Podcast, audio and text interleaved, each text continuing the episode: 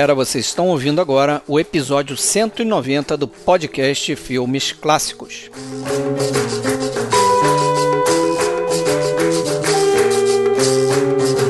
Nessa oportunidade, a gente vai falar sobre a carreira e a obra de Nelson Pereira dos Santos. Quatro filmes, basicamente: Rio 40 Graus, Rio Zona Norte, depois Boca de Ouro e Memórias do Cárcere. Os dois primeiros estão mais associados ao cinema novo brasileiro e são histórias criadas por Nelson Pereira e seus colaboradores. Já nessa segunda fase, a gente pode chamar assim, Nelson Pereira adaptando grandes autores brasileiros, no caso de Boca de Ouro, Nelson Rodrigues e depois, nos anos 80, Graciliano Ramos, Memórias do Cárcere.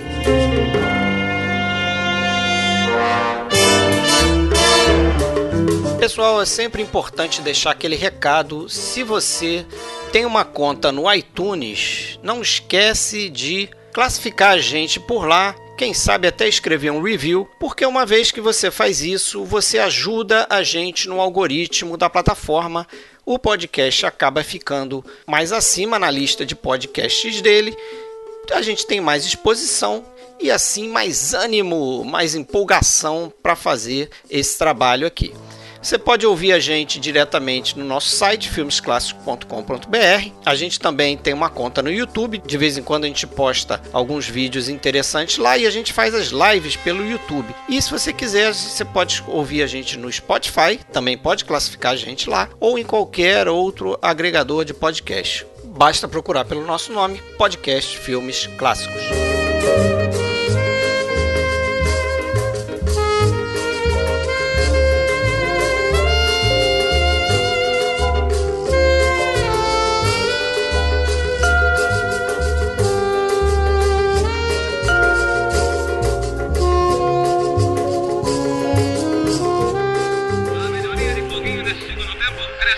Disse? Daí o menino engolindo bola. Isso é sorte na nada. Vai, Foguinho! É, vai, Foguinho! Vai, Foguinho! Então, galera, vamos começar mais um episódio aí para falar do Nelson Pereira dos Santos naquele esquema de mini diretor, como a gente gosta de chamar esses episódios aqui, que a gente se concentra geralmente em três ou quatro filmes da filmografia de um diretor para fazer num episódio inteiro, né? Único. Nesse caso aqui, tô eu, Fred Almeida, falando do Rio de Janeiro, comigo Alexandre Cataldo, falando lá de Blumenau. Tudo bem, Alexandre? Tudo bom, Fred? Como você tá? Tô bem, sobrevivendo ao calor do Rio de Janeiro. E vamos pro episódio 100 e... 190. 191. Que beleza. 190, eu acho, não? É, nove... é, É. acho que é 91. Acho que 189 foi o pai e filha. Não, é 190 mesmo. Quase 200. Daqui a pouco são 200 episódios. Olha que beleza. E com a gente aqui, já deu uma gargalhada aí. Vocês reconhecem a gargalhada Já dele. é habituê. Rafael Amaral, tudo bem? Crítico de cinema, escreve no Jornal de Jundiaí e é do site Palavras de Cinema, site dele, né? Fala aí, Rafael, seja bem-vindo. Ô, meu caro Fred, obrigado mais uma vez pelo convite. Um prazer enorme tá- estar aqui com vocês, você, o Alexandre, dividindo um pouco de conhecimento e falando hoje, né, especialmente sobre um cineasta aí do coração e importante pra gente que é brasileiro, né? Dos mais importantes, né? Dos Eu mais importantes. De um dos movimentos mais importantes do, do cinema nacional, né? Que é o cinema novo. Exato. Então, vamos começar com aquela biografiazinha básica. É, eu vou tentar tocar aqui, Alexandre. É claro, você interrompe, o Rafael também, se quiser incluir alguma coisa. Mas eu escrevi aqui bem curtinha, tenho certeza que vocês vão adicionar mais coisas aqui. Uhum. Para a gente falar um pouquinho só do background do, do Nelson Pereira, né? Perfeito. Ele é filho de italiano, nasceu em São Paulo, no Brás, 28 de outubro de 1928. Dizem que desde bebê ele já ia muito ao cinema, né? Porque os pais dele gostavam muito de cinema. O pai era alfaiate, mas era apaixonado por cinema, então a família ia tipo duas a três vezes por semana ao cinema. Em 1944 ele mudou de colégio e ali começou a se politizar, já mais ou menos ali com 16, 17 anos porque ali ele adere ao Partido Comunista, que é algo que vai ser importante na visão dele como cineasta, né? Depois na carreira dele a gente vai ver ele reconhecido como um, um diretor de esquerda, né? Um cineasta de esquerda. Não, é só um detalhe, né? Essa idade ali, eu acho que era 15, 16 anos, a gente tá falando de início dos anos 40, uma época em que o, o PCB era estava na clandestinidade, era proibido Isso. oficialmente. Ele né? inclusive chegou a ser preso como estudante. Ele foi detido pichando muros, né? Uhum. Num protesto a favor da Constituinte. Mais velho, ele entra para a faculdade de Direito, onde ele se forma, né? Como advogado. E ali ele passa a escrever para um jornalzinho comunista da faculdade. Depois vai escrever para um outro jornal chamado Hoje, tá? mas aí escrevendo crítica de cinema. Aos 20 anos, ele viaja num cargueiro italiano para a Europa, acompanhado por dois amigos, com planos de fazer aquela famosa Faculdade de Cinema IDEC, que é um instituto de artes cinematográficas na França, Lá em Paris, né? em Paris. Lá ele tem contato com o trabalho de um cineasta chamado Jory Evan, Uhum. que é um documentarista bastante politizado, que é algo que também vai exercer uma enorme influência nos filmes do Nelson Pereira depois. Só que os planos dele são abortados quando ele, ele recebe a notícia que a então namorada dele está grávida e também por conta do CPOR que ele não concluiu no Brasil, ele acaba voltando para o país. Eu li em algum lugar que ele não gostou muito dessa experiência dele lá no IDEC, em Paris. É, não sei se procede isso ou se foi por esses fatos que você está falando que aconteceram também. Mas ele diz que ele Que ele não curtiu muito, né? diz que ele não gostou muito dessa experiência e que ele decidiu aprender, a, vamos dizer assim, o envolvimento com o cinema mais profissionalmente pela, pelo caminho da, da crítica, né? Como jornalista né? E, e como crítico Eu, também. eu, eu li que ele teve. Ele, ele, chegou a, a frequentar nessa época na França a Cinemateca Francesa, Isso. é, o Henri Langlois, que estava à frente dela. E ele viu muito, mas muitos filmes na Muitos Cinemateca. Isso E- que eu ia falar, é. Fez uma, quase que a formação dele ali. Exato, exato. Então Pelo menos foi uma como experiência de cinéfilo O mesmo. olhar dele, né? De análise de filme. Exatamente. Que, aliás, é um caminho que a gente já, já viu outros trilharem, outros Exato. queriam desabrochar nos anos 50. Até o, o Satyajit Ray, né, o indiano, também teve essa aquela imersão dele, acho que em Londres, quando ele passou lá. E- Então o cara tem esse contato né, no, no pós-guerra ali com, com todo, todos esses acervos de cinemateca. É, não, não há formação melhor que essa. Né? Não há. E Exatamente. só para aproveitando, para já que a gente teve uma divergência na informação, então uma complementação talvez, só É. para aproveitar para citar as fontes, né? É, essa biografia eu extraí de um livro chamado Nelson Pereira dos Santos, uma cinebiografia do Brasil, Rio Uhum. 40 graus 50 anos, é um livro que Catálogo. tem tem uma uma boa parte aqui é de são textos, né? E boa parte é do, do filme Rio 40 graus, mas a fonte eu extraí daí. Mas eu acho que esse período dele, ainda que curto, já foi suficiente para ele trazer na bagagem um, um, influências. Uma nova né? visão, né, talvez. Uma, uma visão do que estava acontecendo no cinema É, naquele momento e principalmente, a gente vai falar disso com certeza, o neorrealismo italiano. né? sim, mais pra frente a gente fala sobre isso. Fato é que em 1950, portanto com cerca de 21, 22 anos, ele faz o seu primeiro curta, chamado Juventude, e logo depois ele recebe um convite para fazer assistência de direção no filme O Saci, de 1951, ainda em São Paulo. Logo depois dessa experiência com o Saci, ele recebe um convite para vir para o Rio de Janeiro. E ali acho que ele começa a virar um carioca, né? A gente pode Deixa, assim. deixa eu fazer um- um- um- uma inserção. Quando você tocou no Saci, é interessante falar que a gente não está aqui para falar de política nem nada, mas é, é inegável. ah, E é muito similar, até a gente vai falar de neorrealismo, então é muito similar também a gente traçar o, o que aconteceu na Itália, né? É, aquela turma toda que se formou, vamos dizer, culturalmente, moralmente, com os valores da, da resistência né, na- contra o nazifascismo e, e tal. Então, assim, era natural que era, era uma turma voltada à esquerda, né, e também lá todos praticamente filiados ao Partido Comunista Italiano. E, e, e para o cinema brasileiro, que, que engatinhou aí no início dos anos 50, é, a contribuição do, dos jovens, vamos dizer, comunistas, né, ou filiados ou não, isso não, não vem ao caso ao Partido Comunista Brasileiro, foi muito, muito importante. E é interessante que, a, a- vamos dizer, o governo, né, as forças oficiais e tal, tentaram muito é, atrapalhar esse movimento. Né? O Saci é um bom exemplo disso, que é um filme que foi é, é, ele foi pré-selecionado para uma mostra no, no exterior, não, não, lembro exatamente qual, um festival no exterior, e acabou não sendo enviado. Simplesmente os caras boicotaram e não mandaram a cópia do filme.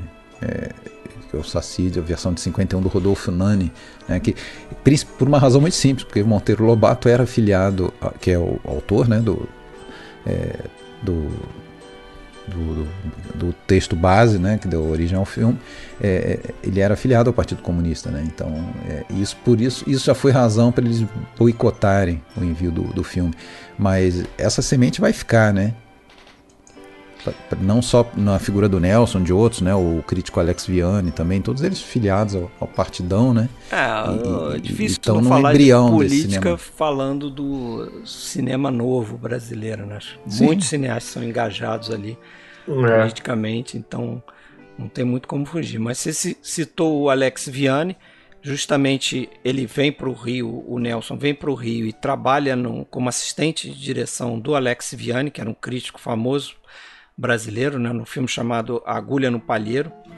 uhum. e também como assistente de direção de uma chanchada chamada Balança, mas não cai, uhum. que vai ser importante porque a partir daqui ele vai ter o contato, o primeiro contato ali com as favelas cariocas e vai surgir ali, vai ser a gênese do, da ideia para fazer o Rio 40 Graus, que depois a gente vai entrar, esse vai ser um dos filmes que a gente vai comentar aqui, né, evidentemente. Em 1954, apesar das dificuldades financeiras, ele com muito esforço começa justamente a produzir o seu primeiro longa, o Rio 40 Graus.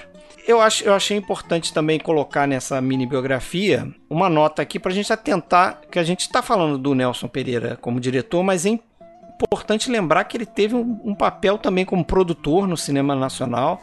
Verdade. É, ele vai produzir O Grande Momento, um filme importante do cinema novo brasileiro, dirigido pelo Roberto Santos. Depois ele produz, por exemplo, o primeiro longa de outro grande diretor de cinema nacional, Arnaldo Jabor, o Opinião Pública. Ele trabalha como montador no primeiro filme do Glauber Rocha, o Barra Vento. Ele monta o, o, aquele curta do Leon Risman, né, o primeiro curta ali do Leon Risman, que, que faz parte do filme Cinco Vezes Favela, que é o Pedreira de São Diogo.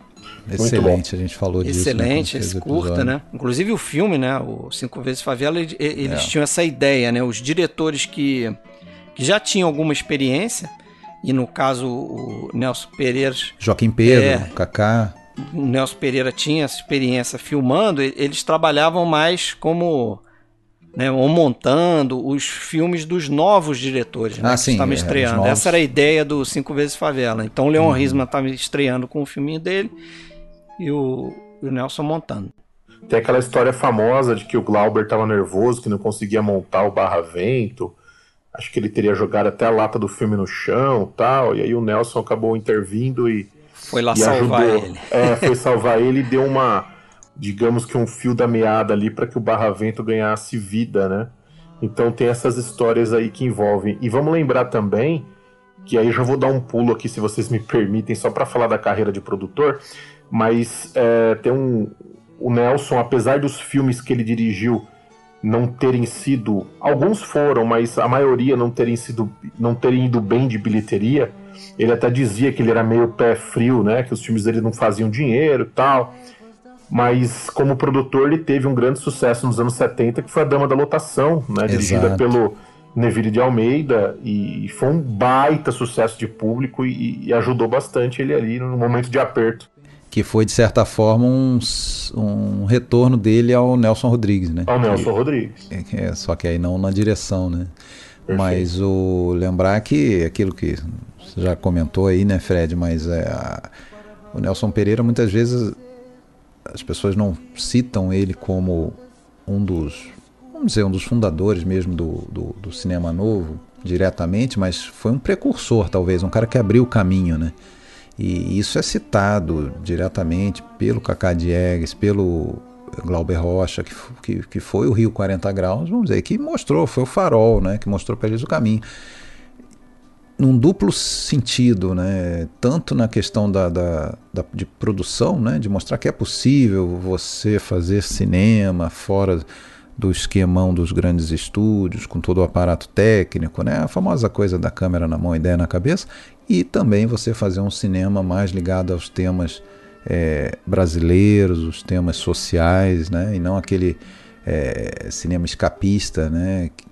que a gente vincula muito a chanchada, apesar de que não é 100% verdadeiro, no caso se você pensar Atlântida, né, ela fez também filmes com alguma intenção social e tal, mas a verdade é que não faziam sucesso, que faziam o que o pessoal ia ver a chanchada mesmo, né?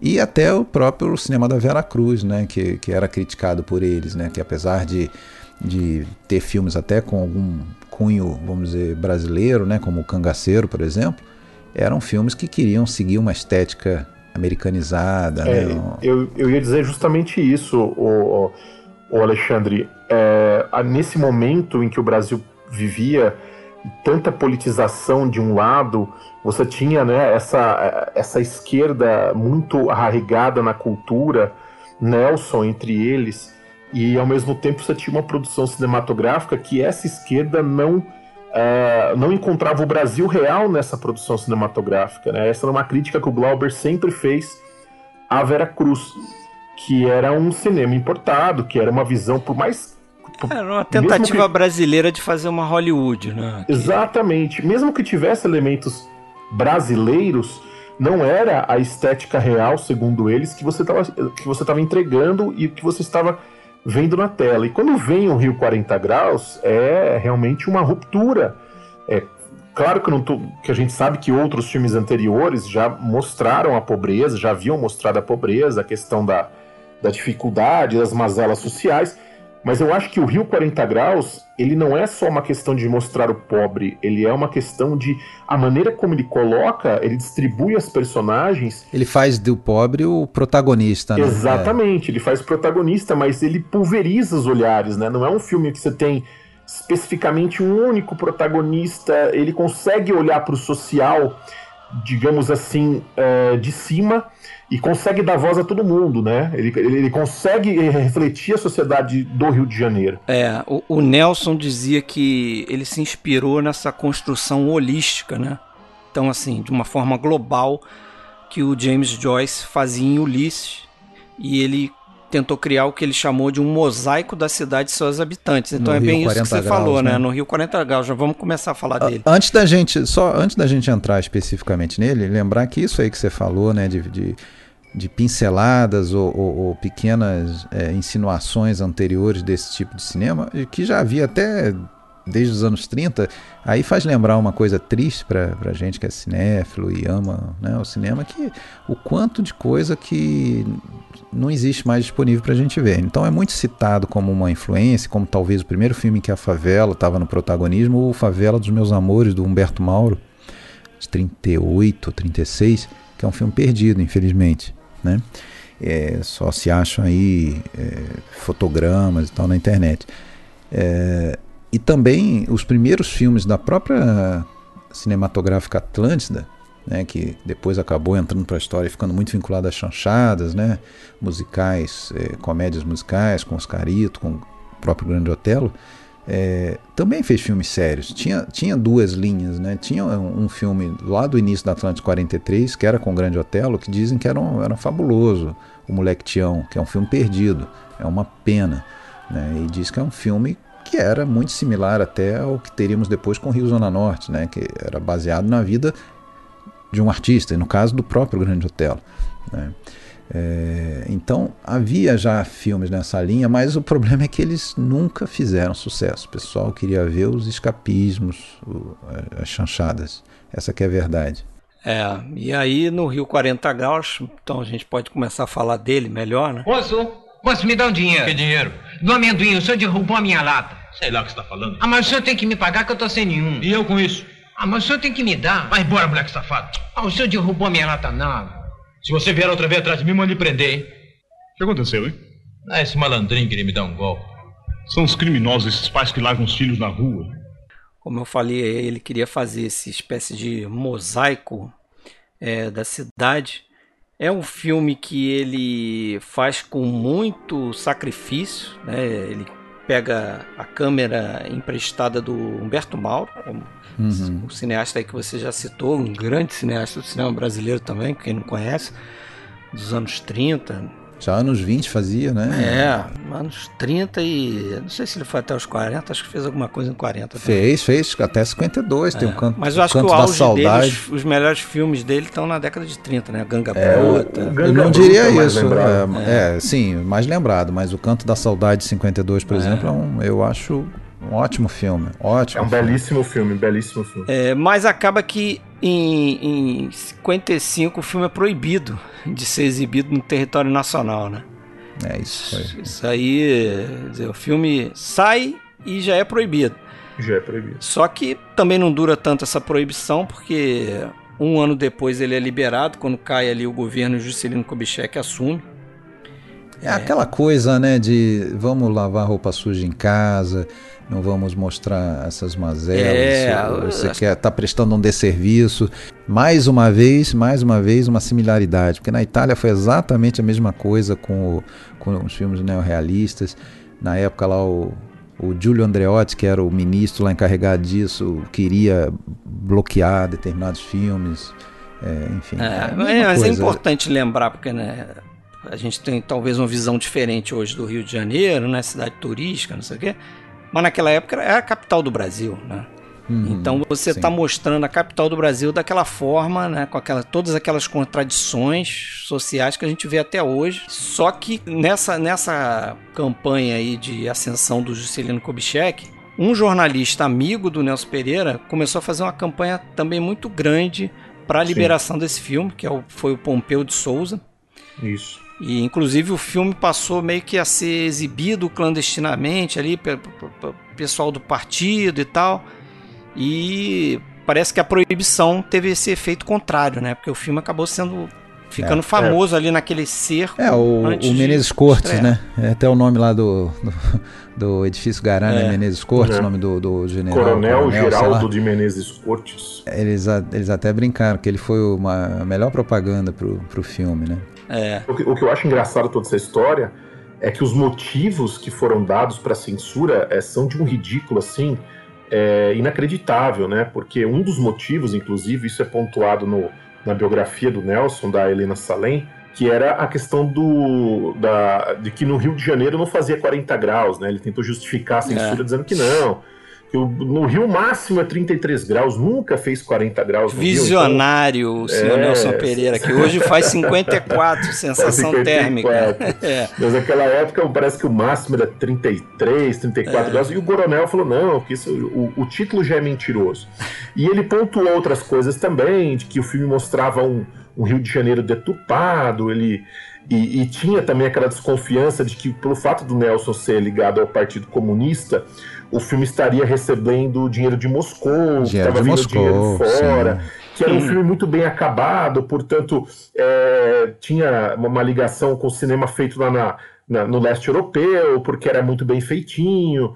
Então, assim, a- havia várias desconfianças, e uma das coisas também que é interessante, só terminando aqui, uma das coisas que, que, que também pegou, dizem, na censura, é que o final do filme é, ele terminava com uma música que falava do terreiro, da questão da cultura do morro, e mostrava ah, quando a câmera sobe, você mostra ah, a questão do.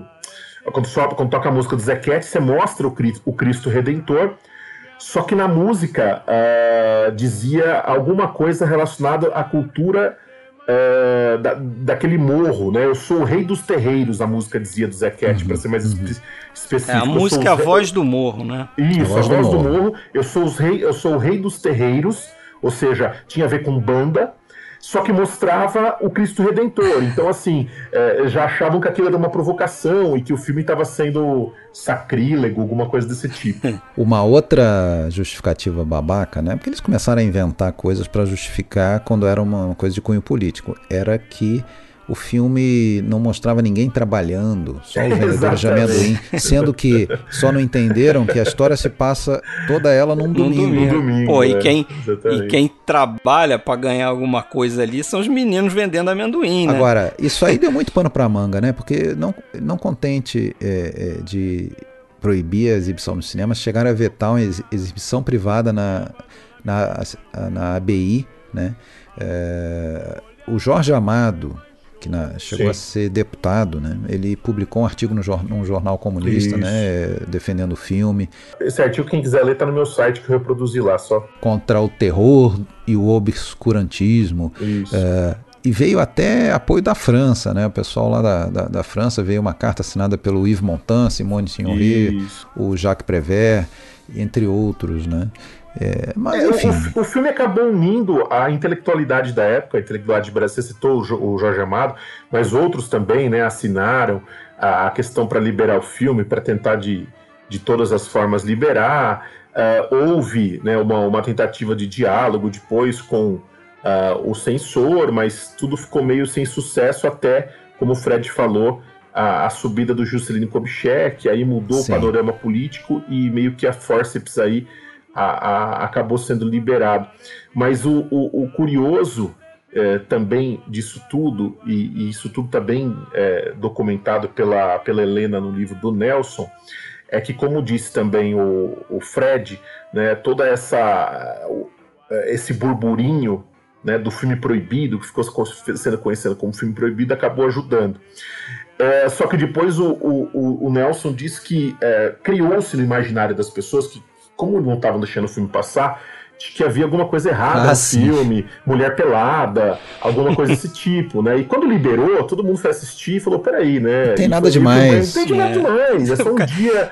Principalmente os cariocas devem ter pensado, pô, o cara filmou Rio Rio de Janeiro como ele é, né? Exato. é, é interessante que essa visão de Rio, cidade turística, os pontos turísticos e tal, até diferente um pouco de, de alguns filmes, quando você pensa no neorrealismo italiano, você pensa um filme como Ladrões de Bicicleta que se passa em Roma e você não vê um ponto turístico.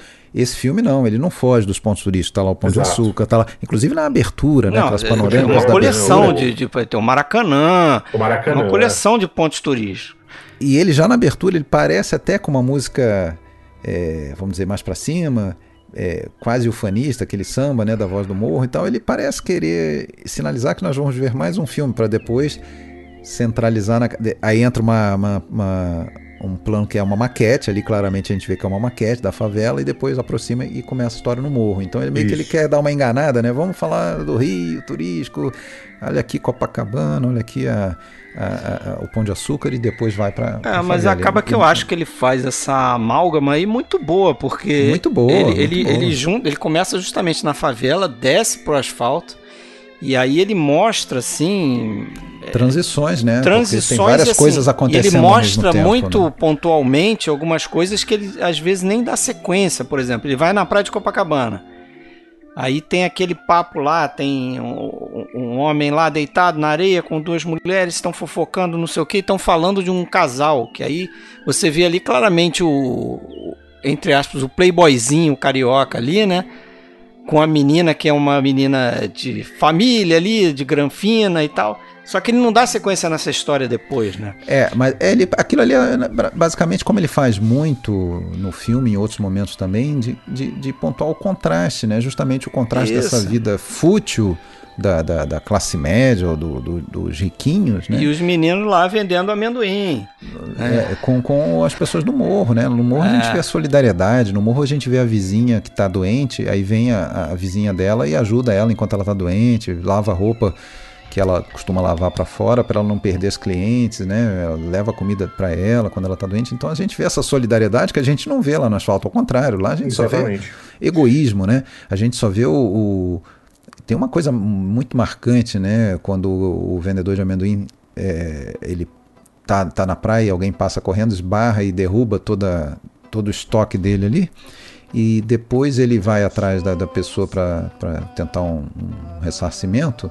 Aí passa um cara que não tem nada a ver, aquele com um cachorrinho lá, e fala: ah, esses garotos, esses pais que abandonam as crianças deviam estar presos, sendo que, na verdade, é é justamente o, o garoto que é filho da, da, da mulher que está de cama, né? Tá doente e tal. Então, assim, você vê uma insensibilidade, né? Uma, uma, uma coisa de rotular, né? É. Sem, conhe- sem conhecer E, as e tem a realidades. questão né? do, do político também, né? Da, da- daquela, daquele político meio malandrão que tá dando em cima da moça tal ali, né?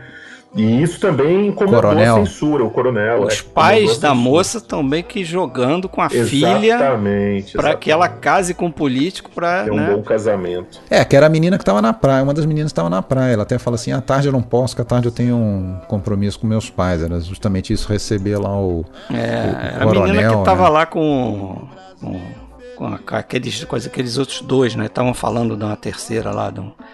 É, mas você vê a futilidade. Agora, esse é o talvez o, o ponto. A gente sabe, o filme são várias histórias paralelas e tem muitas transições de uma coisa para outra. Algumas transições são muito bem feitas, inclusive, eu acho, né? É um roteiro muito bem escrito, né?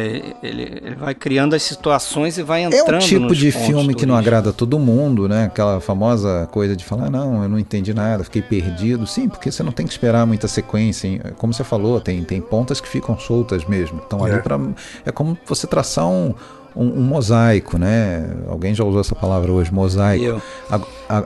Agora, o, o, o que eu acho interessante é. Se você puder escolher quem são os condutores dessa história, eu acho que são os garotos, os cinco garotos, né?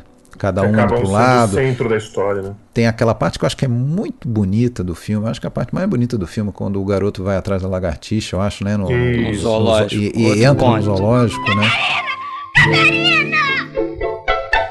E depois sai de lá a pontapés, né? E naquele momento você vê que quando ele tá ali é como se ele estivesse num outro mundo, né? Num paraíso. Ah, Eu, eu acho Terra. que ele usa os garotos para justamente ir relacionando essas histórias. Você vê que tem a história lá do Pracinha com a, com a menina que eu acho que era empregada e tal, que é a irmã do Glauber, né? A, a Glauce Rocha, não é esse o nome dela? Não, não, é, não, mas ela não, não é irmã do Glauber. Ela é o quê? Não, Do... Não, não era Ela não é parente do Glauber? É, Achei que a, a ela irmã fosse- do Glauber era Annecy Rocha. Ah. Nessias. A Glaucio Mas- Rocha, que é do filme, né? É, a Glaucia Rocha no filme. Isso. Mas tem, tem essa história, né? Você tem a história do Maracanã, outro ponto turístico também, que é a gente é levado quando um menino entra no para ver o jogo, né? Senta lá na arquibancada e tá E atenção, foguinho no Isso. lugar de Agora- Daniel. foguinho no, no time do Pengo não vai dar certo, né? Agora, peraí, cara. Vamos só combinar uma coisa e o Nelson reconheceu isso. O Nelson reconheceu isso. O ponto baixo do filme são as cenas do, do- do- de futebol, cenas Ah, isso do campo, falar, do jogo. é- as atuações são bem esquisitas. Ele justifica isso dizendo que os times do Rio não ajudaram ele cedendo jogadores e tal. É, são amadores. é. são, são, eram os funcionários do estádio. Então você vê claramente ali que as pessoas não sabem jogar futebol. Não sabem atuar também, né? Porque o cara que faz o, o foguinho é fraquíssimo. Ele fica lá com a cara de paisagem todo o tempo. Esse, esse Tudo realmente bem, é o ponto baixo. é, é a É o- sequência ali que não, que não funciona muito dentro do filme pra mim, assim. Ficou meio artificial demais aquilo ali. Mas assim, você levando em consideração aquilo que eu falei, que é um filme, né, feito assim, é, no peito e na raça, né, sem ajuda de como, como o Rafael falou, ele foi ele foi acusado de se de receber dinheiro de Moscou, sei lá o que. Pô, na verdade ele ele fez o, o filme a partir de um sistema de, de cooperativa, Cooperativa, que né? se fazia É. na época, né? Você vendia ali uns bonds ali, o pessoal acabava sendo acionista do E filme. todo mundo né? morando na mesma casa, né? Os caras viveram de uma, tipo, uma É. república ali. É um- uma coisa bem de, de, de todo mundo se colaborar com a realização do filme, né? O Zé Cat. Um negócio bem família junto, ali, né? Zé exatamente. Cat também estava junto. e- inclusive, daí que vai, vai, vai surgir o embrião né, do filme, o outro. embrião é. pro o Norte. o Zé Cat, além de ser um sambista respeitadíssimo, né, que fez a carreira de muita gente, inclusive com, com, com composições aí, é um cara que atuou bastante, né? Ele tá numa falecida, eu não lembro dele na falecida, teria que rever. E o Nelson fez um curta pra ele, né? Meu compadre Zé Cat, Sim, eu vi. que é tá um na- curta curtinho. bacana. É, já. E uma curiosidade, encontrei uma foto antiga na internet, fuçando, do, de uma fachada do cinema no Rio de Janeiro, Arte Palácio, e quando estreou Rio 40 Graus, quando foi liberado, né? E tá escrito o seguinte, né? Tem escrito bem grande Rio 40 Graus, e eles colocaram na faixa: aqui está o filme que abalou o país, vejam-no e julguem. Né? Então veja que na época a questão da censura realmente deu uma. teve uma repercussão muito grande. Maior do que o próprio filme. É, exatamente. Maior que o filme. E aí também tem aí o primeiro trabalho dele com Jesse Valadão, né? Exato. É. Fazendo o que ele era mestre, né? Fazendo um cafajeste, fazendo um, Um, um um delinquente, um bandidinho, né? O- um cara que explora os garotos ali, que briga no estádio, que vai pra cadeia, que. Enfim. Tem aquela aquela cena lá em que ele vai tirar satisfação com o noivo da, da mulher que ele é afim, né? e pra no final ser uma ser um amigo dele do passado, né? Parece que encararam greves aí juntos no passado e- e tal Acaba tudo em samba, né? Histórias que, é, histórias que se intercruzam. Agora, esse filme, eu acho que ele é bastante é, influenciado mesmo por algumas coisas do neorrealismo, principalmente quando você pensa na, na questão das crianças e tudo. É, e também um pouco por ser um filme que ele, ele não traça muito, muitos dilemas morais ou muitos dramas. Ele joga as informações, ele cria esse mosaico, mais uma vez falando, e, e, e- faz a gente tirar nossas conclusões, né? Ele não, não tem um, um drama tão grande assim envolvido. Não tem psicologismo, né? É, não tem personagens que são Exato. super super desenvolvidos ali. É, um, é bem diferente do que vai fazer depois. Eu acho que é até um passo adiante que ele vai dar. ne- ne- ne- vamos dizer, se você pensar na questão de, de narrativa com o, o Rio Zona Norte. Eu acho que esse aí é muito mais um, um cinema É, observador. mas é, né? é justamente o que vai custar caro pra ele, porque ele vai ser criticado justamente por isso, né? Porque, o- porque o Rio Zona Norte é, é um tratamento de personagem, tem toda uma construção de personagem ali, é né? O próprio olhar subjetivo do personagem. Ah, a e proposta tudo é outra, né? É outra proposta. Mas é, eu acho interessante você- a gente falar que nesses três filmes que a gente vai falar hoje aqui, mais um quarto, né? Mas nesses três primeiros, né? O Rio 40 Graus, Rio Zona Norte e o Boca de Ouro, todos os três têm uma construção de roteiro bastante interessante, assim, Uhum. Exato. diferente do que você está acostumado a ver no cinema clássico, né? Então aqui ele trabalha com essa ideia de um mosaico, dessa construção holística aí que ele mesmo falou. É, no Rio Zona Norte você tem aquela estrutura de flashback, que aí nos remete até para o cinema no ar americano e tal. Uhum. E no Boca de Ouro tem ali um, um Rashomon. brasileiro. As É, versões, né? isso.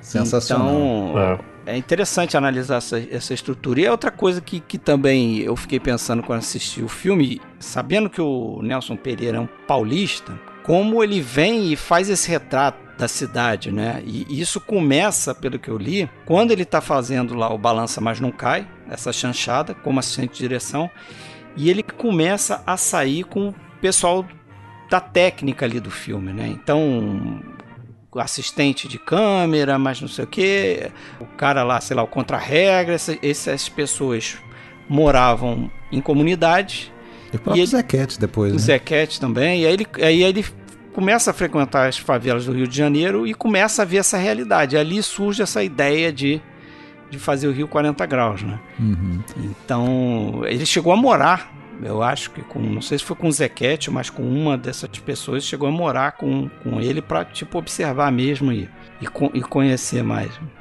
O fato é que foi um modo de fazer cinema novo pra época, né? E que realmente é, jogou uma luz no que viria depois, né?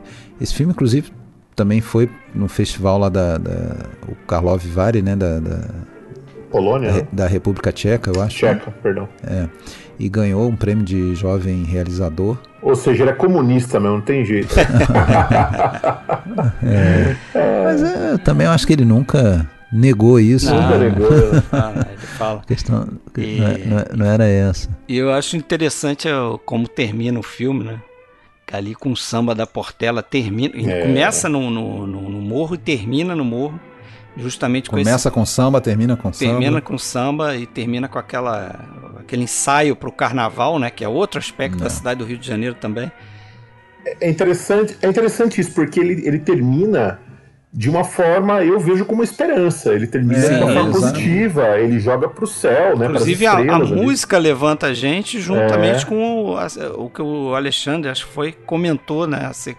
A, o- a câmera subindo, aí você vê É. que ele passa por uma maquete E Passa a pela mãe, né? Primeiro é, a mãe que mostra tá. a mãe olhando lá de a cima, mãe né? esperando o filho, que ela ainda não sabe que, Que ali é o filho, um. né, morreu. te- termina pra cima, mas a gente sente ali um pesar ali, né? Porque Não, é aquela é. coisa, termina pra cima, mas tem que ter um sacrifício, né? Tem É. que ter um sacrificado ali, que é um dos garotos, né? Naquela briga de, de, de, de gangues ali. Que aliás, de rua, que né? aliás é sensacional a morte dele, né? Porque é sensacional da forma como ele, como ele constrói o filme, não a Sim, morte é. do menino. Mas é que tem o corte ali do atropelamento pro gol, né? O gol no Maracanã, tem lá o, ele gritando e aí o grito do gol.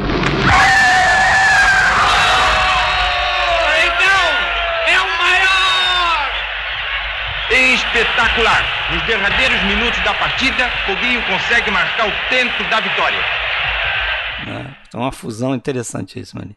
É, isso lembra muito aquela construção da cena da morte da Pina, né? Na, Isso, na- isso. No Roma Cidade Roma Aberta, Cidade né? Que você, você vê a corrida enquanto você vê o, o- o veículo, no caso ele é atropelado por um. É. Ele cai, ele tenta pegar um bonde e cai, né? Ou é atropelado. Mas lá não tem esse corte pro, dentro do Maraca. Mas você tem. É, não tem, não tem. Você tem um sacrifício humano, né? E uma perda.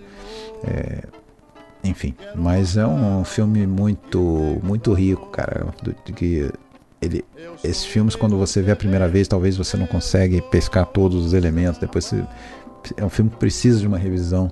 Né? E- um pouco mais amadurecido e você consegue ver mu- muitas construções ali.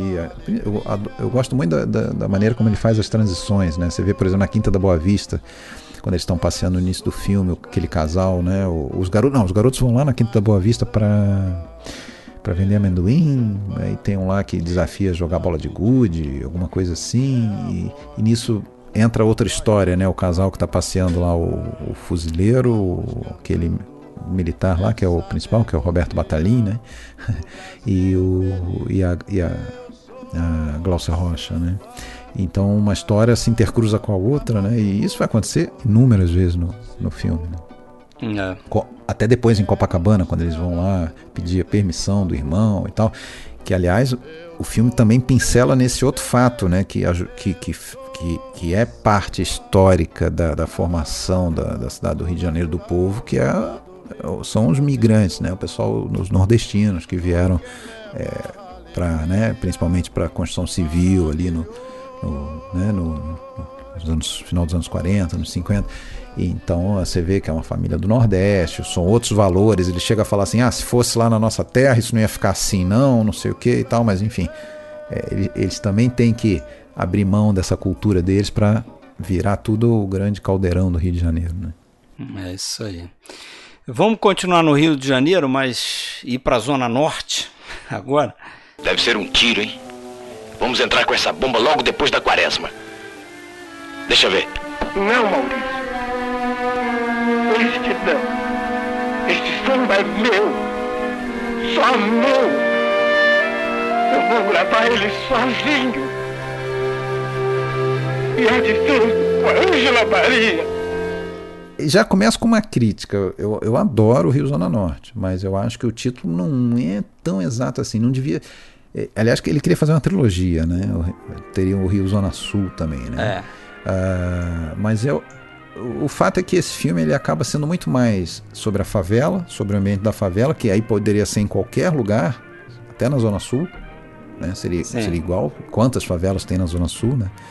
É, do que o subúrbio. Acho que até o Boca de Ouro é muito mais um filme É, de é, subúrbio espaço do Madureira, que o Rio né? Zona Norte. Mas é o, ne- o negócio é o seguinte: ali, a gente começa numa linha de trem que é aonde aquilo ali? Aquilo é na Zona Norte. É, aliás, assim, a Central do Brasil, ela aparece no início e no final do filme, é, não à toa, é justamente que é como se ele delimitasse, isso aqui é o marco que divide o centro Zona Sul É.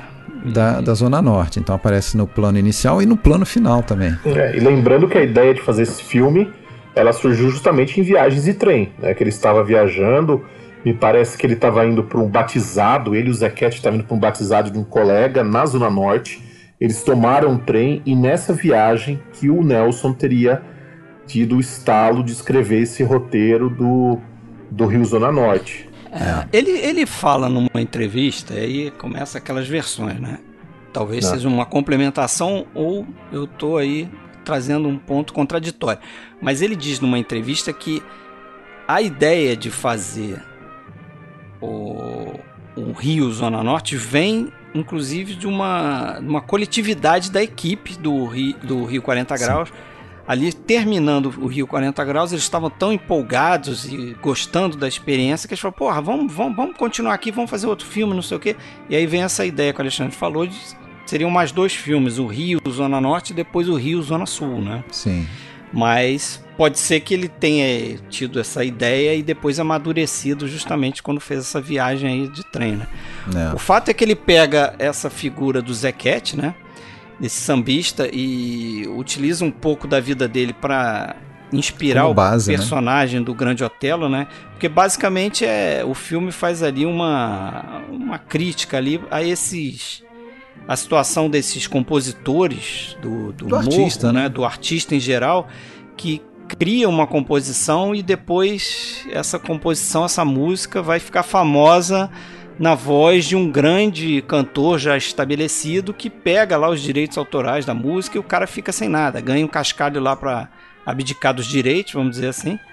É, e sem dúvida, e sem dúvida, pelo menos pra mim, fica muito claro que tem uma questão racial também envolvida Tem, aí, né? sim. Porque o, o compositor negro, ele tem que, sei lá, traçar, é, correr. Ainda dobro, existia. Né? Aí- Exatamente. Depois na música eu acho que isso aí até ficou um pouquinho afastado, um pouco depois. Mas nessa época ainda existia muito, né? É, o componente racial, pra mim, é muito forte aí, né? Essa questão do artista branco que sobe o morro pra buscar a letra de música do artista negro e descer pra gravar e se dar bem com a música do outro, né? Tem uma, tem uma, algumas visões, alguma- alguns críticos que veem nessa história do espírito da Luiz Soares, né, o personagem do Grande Otelo, que porra, eu acho o personagem fabuloso. Eu acho o personagem fabuloso. Eu acho que se forem fazer um, um levantamento aí dos 20 maiores personagens do cinema brasileiro, ele tem que estar. Mas enfim, mas eh, vem aí um, um que- quase ele traçando um paralelo o roteiro desse filme com a própria história do, de afirmação naquele momento do cinema brasileiro, né? Tinham pessoas com talento, tinham pessoas com ideias, tinham artistas, mas que não tinham a capacidade de transformar as suas obras num produto vendável, que é o grande drama do cinema brasileiro, se for ver direitinho, até quase até hoje, né? Até pelo menos muito recentemente. Então, é, é, mas na verdade isso pode se encaixar em qualquer artista de qualquer arte, não só músicos, né? Que detém a criatividade, detém o talento, não- mas não, não detém os meios de produção, os meios de, de- principalmente de distribuição, de, de comercialização disso, né? Que, que acabam sendo explorados, né? Que é o caso ali do, do, do espírito, né? Você falou no, no personagem dele, né? Que eu também falei que era inspirado aí no, no Zequete, mas, porra, é, é uma baita atuação do, do Grande Otelo, né, cara? É. Aquela Então, cena em gra- que ele, que, ele, que ele chora ali quando ele consegue é, entregar a música para Ângela Maria lá naquela cafeteria do, Aquela cena fabulosa. estúdio, cara. né? E aí ela começa a cantar, depois ele entra, pô, o cara tá chorando ali meio com os olhos marejados, pô, é sensacional aquela cena. A- a- aquela cena, aquela cena, eu não me canso de rever, porque tem, tem muita coisa envolvida que você passa desapercebido. Para começar, justamente isso. Ele, ele é um cara que compõe, mas ele não sabe escrever a música. Né? É, Então ele não, sabe ele- escrever ele- a partitura, né? É a, a partitura musical, ele leva a letra escrita ali. É. né? E é Tanto- tudo tanto é que quando ele vai amassado apresentar a bolso, música tudo em pra ela, papel ele tem que amassado, começar né? a cantar, porque ela não sabe a Puxa melodia. uma caixinha de fósforo É, ali. aí ele começa a cantar. Depois que ele canta, ah, vamos dizer, o início, o primeiro, ref, o primeiro, primeiro estrofe e tal, o refrão, aí ela entra. Aí ela pegou já o embalo da- da- do ritmo, já tá com a letra ali, aí ela canta. E quando ela começa a cantar, aí você vê o semblante dele de, né, ela não precisava nem falar, né? êxtase ali, de A música é minha. É. Mas você vê que mesmo depois do A Música é Minha, aquela satisfação, ainda tem mais uma etapa que ele vai ter que cumprir, né? Faça, escreva a, a- a partitura, Isso, traga pra mim, aí não ele sei o que lá dizer. no e a- Paulo Goulart. é, É. que, aliás, também tem gente que vê ali um alter ego do, do próprio Nelson, né? Que é aquele cara que quer, re- que reconhece a- o, o valor da outro cultura artista, né? popular, reconhece, dá valor à cultura popular, quer estabelecer algum tipo de relação com ela, mas ele não consegue também sair um pouco. Você vê que principalmente aquela mulher dele, aquela namorada, toda hora puxa ele de volta, né? Até uma hora É, que o. e, e o artista negro ele não consegue se integrar àquele outro mundo, né? Aquela cena perto do fim, quando ele vai na casa do Paulo Goulart, você vê Isso. que a conversa, ele tenta se integrar, aquilo é muito triste. Eles abandonam né? ele é outra totalmente. relação de constra- contraste também, né? Como É. tem no, no Rio 40 graus. Não. É, inclusive visualmente aquela cena é muito bem construída, cara. Tem, É. uma, tem, um, tem uma hora que ele aparece, eu acho que num espelho, um reflexo dele, que aí você vê que ele tá sozinho, né? É Porque ele tá ali, era pra ele estar fazendo parte, mas você vê que daí ele pouco ele levanta, vai embora, só o Paulo Goulart vai atrás dele e fala, o Paulo Goulart, o Moacir, né, o personagem, fala, "Ah, mas você já vai, não sei o que, sabe como é que é? Você vê que ele até tem uma boa índole de, de reconhecer aquele talento, mas ele, ele não quer sair daquele O mundinho. personagem do Paulo Goulart, me, me- não sei, eu, eu não consegui me. Eu não consegui definir ele. Eu não consigo É. definir esse cara, se ele, ele tá abusando, se ele tá usando. É, eu acho que não ou se ele fica tá- é claro, amigo, mas- Não fica claro. Ma- Mas eu acho o seguinte também, cara, que é uma coisa que eu ia deixar pra falar no final desse filme, mas vamos encaixar aqui. Que é o seguinte, se a gente notar, pra mim tem uma grande questão também nesse filme aí, da- que ele trabalha justamente com a identidade desse artista que faz a composição, é o grande criador e que vai obter sucesso, a, a música, a criação dele vai obter sucesso através de outros, né, de terceiros. E aí o filme todo é construído nessa questão de identidade ali, porque ele morre naquele no início do, Sim, do- da- lá no- nos trilhos do trem.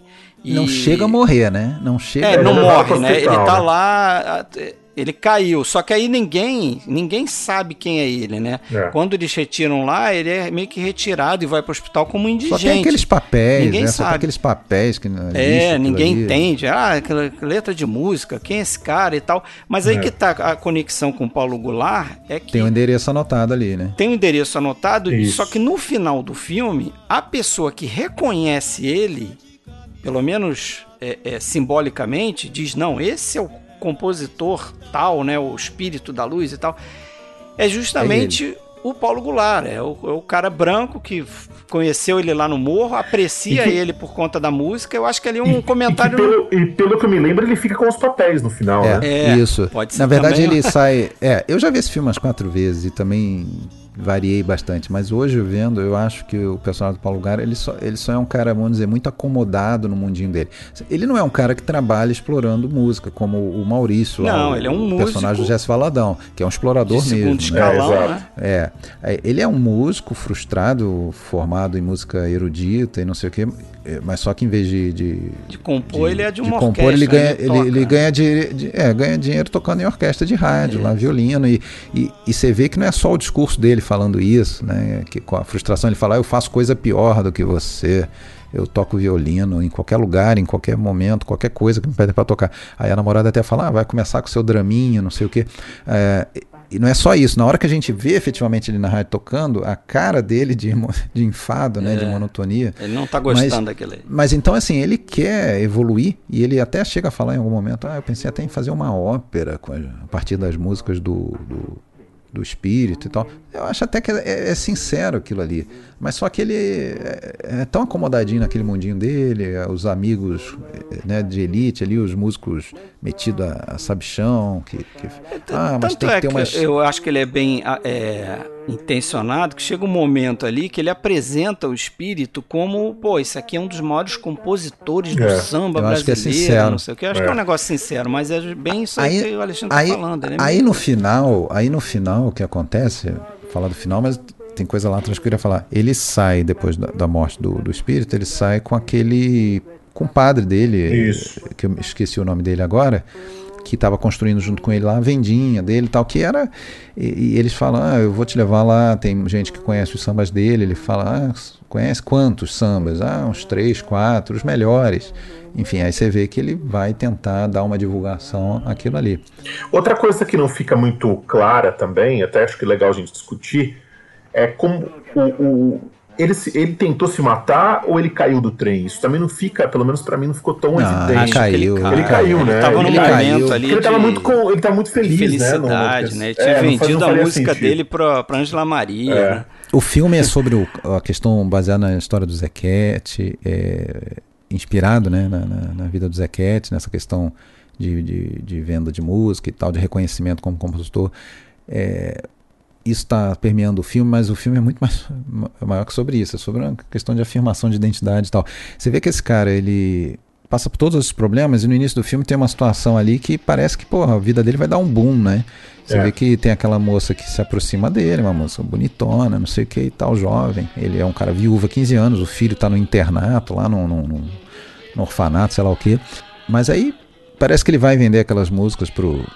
Né, vai conseguir um sucesso com aquelas músicas lá, com, com, com a intermediação do, do, do Moacir. Tem aquele amigo dele que está ajudando ele a construir um, uma casa, e aquela casa ali, nossa, aquilo ali é um vamos dizer, uma, vai mudar a vida dele, ele vai poder trazer o filho de volta, do, tirar do internato para conviver com ele, porque agora ele vai ter um trabalho ali, vai fazer tipo uma vendinha junto ali, não sei o que. Aquilo ali é todo. Então, porra, a mulher inclusive se muda, já leva, leva a criança dela, enfim, tem toda uma esperança né, que vai se perdendo ao, ao longo do filme, porque ele é enganado, é, na, na, questão da venda das músicas. E tem uma questão, tem uma questão interessante também, que é ele tá quando, quando o filme tem início, ele tá deitado, né? Ele já, já teve o um acidente e tal. Mas e ele tá vivo, né? Ele a gente não, tá sabe. exatamente. Quando a gente vê a primeira tá... vez, a gente não sabe. A gente não sabe quando a gente vê a primeira vez o que, que vai acontecer. Ele vai morrer mesmo então. Então a gente vai vendo. É isso que é mais interessante do que, por exemplo, só desculpa, eu te interrompi, eu sei, mas quando a gente vê, por exemplo, o Crepúsculo dos Deuses, o personagem do William Holden ele começa morto, ele está morto na piscina. Então a gente pode ver o filme, pode até se esquecer, mas não. A gente, bom, a gente sabe que esse cara vai morrer no final. Ali, quando a gente vê a primeira vez, não. Ele caiu do trem, todos os percalços dele. Tem algumas situações de su pequenos sucessos ali, mas afinal, o que, que acontece com ele no final? Ele morre? Não, não, perfeitamente, mas o ponto que eu quero chegar. O, o ponto que eu quero chegar é o seguinte: a, a gente está assistindo um filme pelo ponto de vista dele, das lembranças dele, teoricamente são lembranças dele que ele tá ali em uma situação entre a vida e a morte, mas ele tá, a vida dele tá passando pelo olho dele, ele tá lembrando de tudo aquilo. Uh, mas a questão é, a gente está vendo pelo ponto de vista dele, mas será que tudo aquilo aconteceu do jeito que ele está enxergando? Ah, sim, será claro. que aquelas pessoas que apareceram, que passaram pela vida dele são exatamente daquela forma? Porque nós, nós estamos vendo pelo filtro dele. É isso é. que eu acho que isso sim, é interessante. Eu concordo, mas não esquece, mas não esquece que aí na última eu acho que são quatro ou cinco momentos de, de flashback intermediados por aquela. Por, pelo, pelo atual, né, que é ele sendo socorrido, vai para o hospital, vai para a cirurgia, e aí chega um momento em que se fundem, né, Exatamente. Os, dois momentos, que é, que é, justamente quando ligam lá para casa do, do, do, do, do Moacir, a mulher atende, até fala assim, ah, você vai perder tempo com isso hoje, não sei o que e tal. Enfim, então você vê que existiram aqueles fatos, né? Existiu o Moacir, existiu a, a, essa, essa relação, essa amizade. Ele estava com, efetivamente com, com um bolinho de, de, de músicas ali no, no, no, bolso. Então, assim, parece que são lembranças confiáveis. Confiáveis. Em bom é. sentido. Só que ele vai tendo só derrota, né? Aquela mulher, depois a gente vê que ela é uma interesseira. Ah, e, porra, tem uma cena. Em uma cara, noite ele, ele perde quase tudo ali, né? Ele, a é, mulher vai embora. Filho. Ele perde a autoria da música lá, porque o cara rouba, o Jesse Valadão rouba a música dele. E o filho é assassinado, né? Tem uma. Tem uma. Tem duas cenas que são contra, contrastantes, assim, que é, é muito interessante. Depois que eu li sobre isso, eu reparei como que ele constrói isso e a gente às vezes não deixa passar. No início, quando ele. Logo no início do filme, do, do, do primeiro flashback, né? Quando ele vai reger lá o, o mexer com ela e tal, né? Que. E aí aquela aquela mulata lá fica, né? Você vê claramente que ela tá dando um molinho para ele ali, tá sorrindo para ele, tá sambando, né? Enfim, começa a se interessar. Ela se interessa ainda mais depois que ele tem aquela conversa com o Moacir e parece que ele vai, opa, vai vender as músicas, o cara vai ficar bem, deixa eu me juntar com esse, com esse malandro aqui. Ela aparece lá na casa dele do nada, ali, né? Posso dormir aqui? ok, beleza. O próximo momento em que vai, a gente vai ouvir essa música vai ser quando eles estão lá meio que festejando na casa, lá com aquele seu Figueiredo da vendinha, não sei o que. Eles ligam no rádio tá tocando essa música já orquestrada, com, uma, com um andamento diferente, aí já, já, já, ele já mostra até uma, um tipo assim de deturpação da música original, né? É, já pegaram. Já, já botaram, né? E aí, eles falam, ah, essa música é de, de Maurício e não sei o que, não botaram o nome dele, né?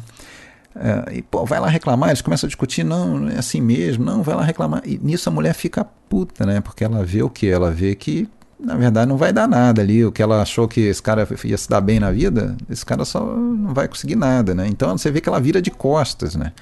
E ele, espírito, está olhando para ela. E ela tá de costas, fazendo umas caras e bocas ali do tipo, puta, o que eu tô fazendo aqui? é legal, que ele, ela fica na frente ali, a ação ela fica, ela fica no primeiro, ela fica no primeiro plano, assim, meio que sintonizando alguma coisa no rádio e com uma cara nitidamente de contrariado. Então você vê que assim, acabou aquele casamento, depois vai acabar mesmo, ela vai embora, vai abandonar ele, o filho vai morrer. Ou seja, esse cara tá na pior, né, cara? Mas ele tá lutando, né? Ele você vê que ele tá lutando. E aí, aí que eu respondo a tua pergunta, Rafael.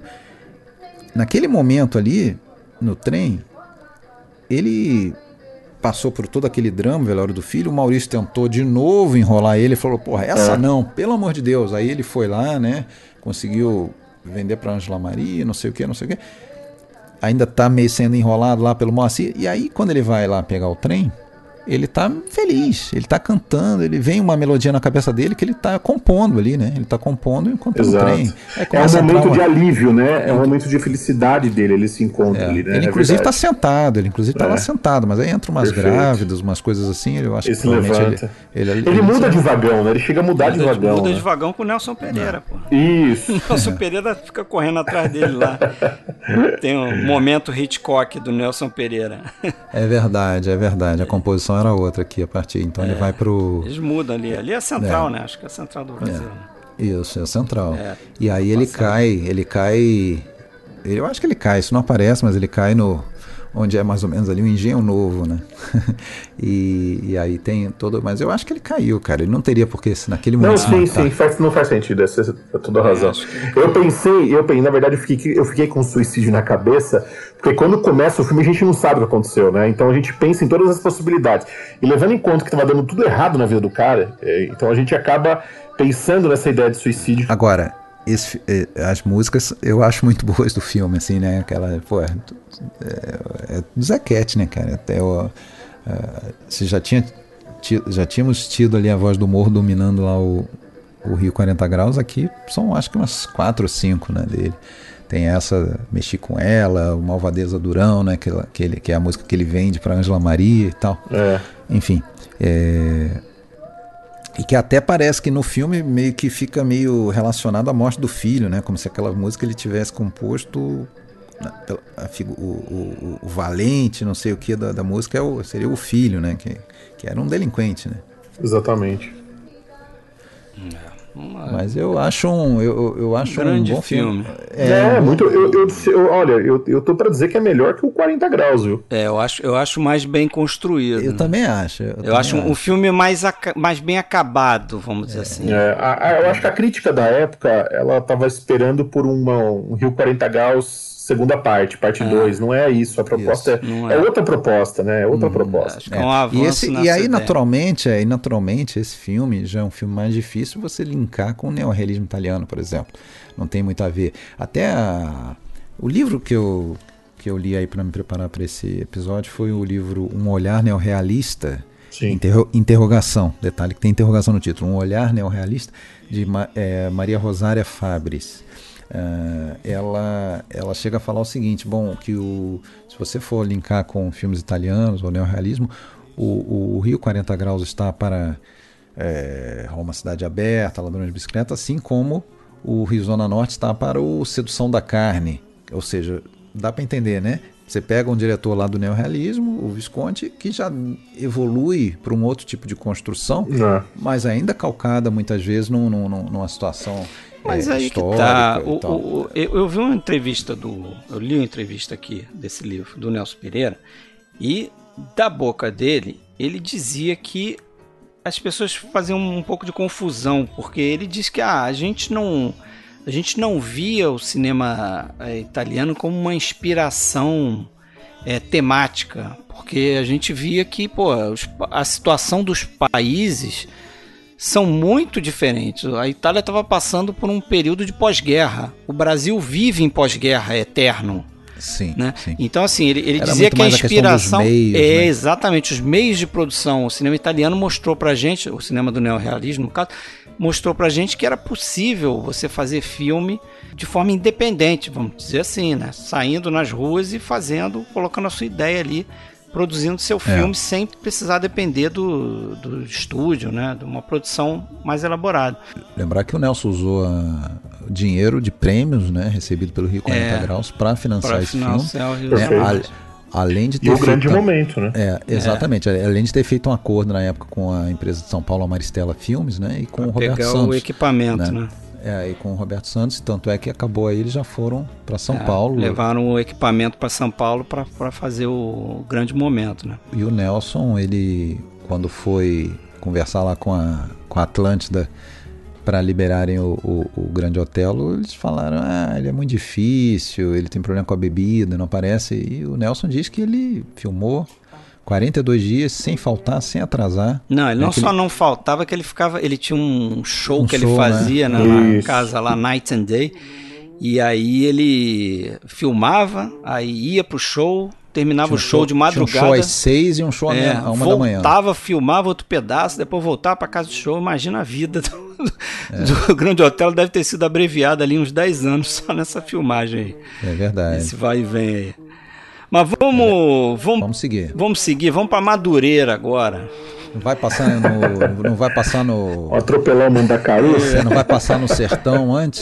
Ah, vocês querem passar filme a filme? Eu até vi o Mandacaru, achei um filme assim interessante, cheio de problemas assim, mas É, né, que ele acho, faz é. ali tentando fazer o, o Vidas Eu Secas. acho que vale ver. Eu acho que o Vale- que a gente vale pode ver. fazer Não. aqui, já que a gente não vai tecer a grandes gente- comentários, o que a gente pode fazer aqui é dar nossa opinião no sentido de vale ver.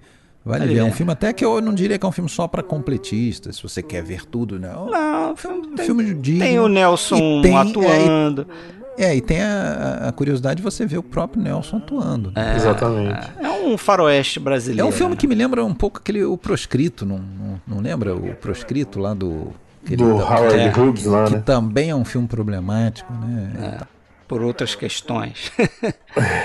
Mas eu, eu- eu- é isso que o Fred falou, é um faroeste, né? Ele é um, ele é um filme de gênero. Ele é- o, o Nelson ia, a intenção era fazer Vidas Secas, mas naquele período choveu no sertão, né? Uma coisa meio difícil de imaginar. Choveu no sertão muito.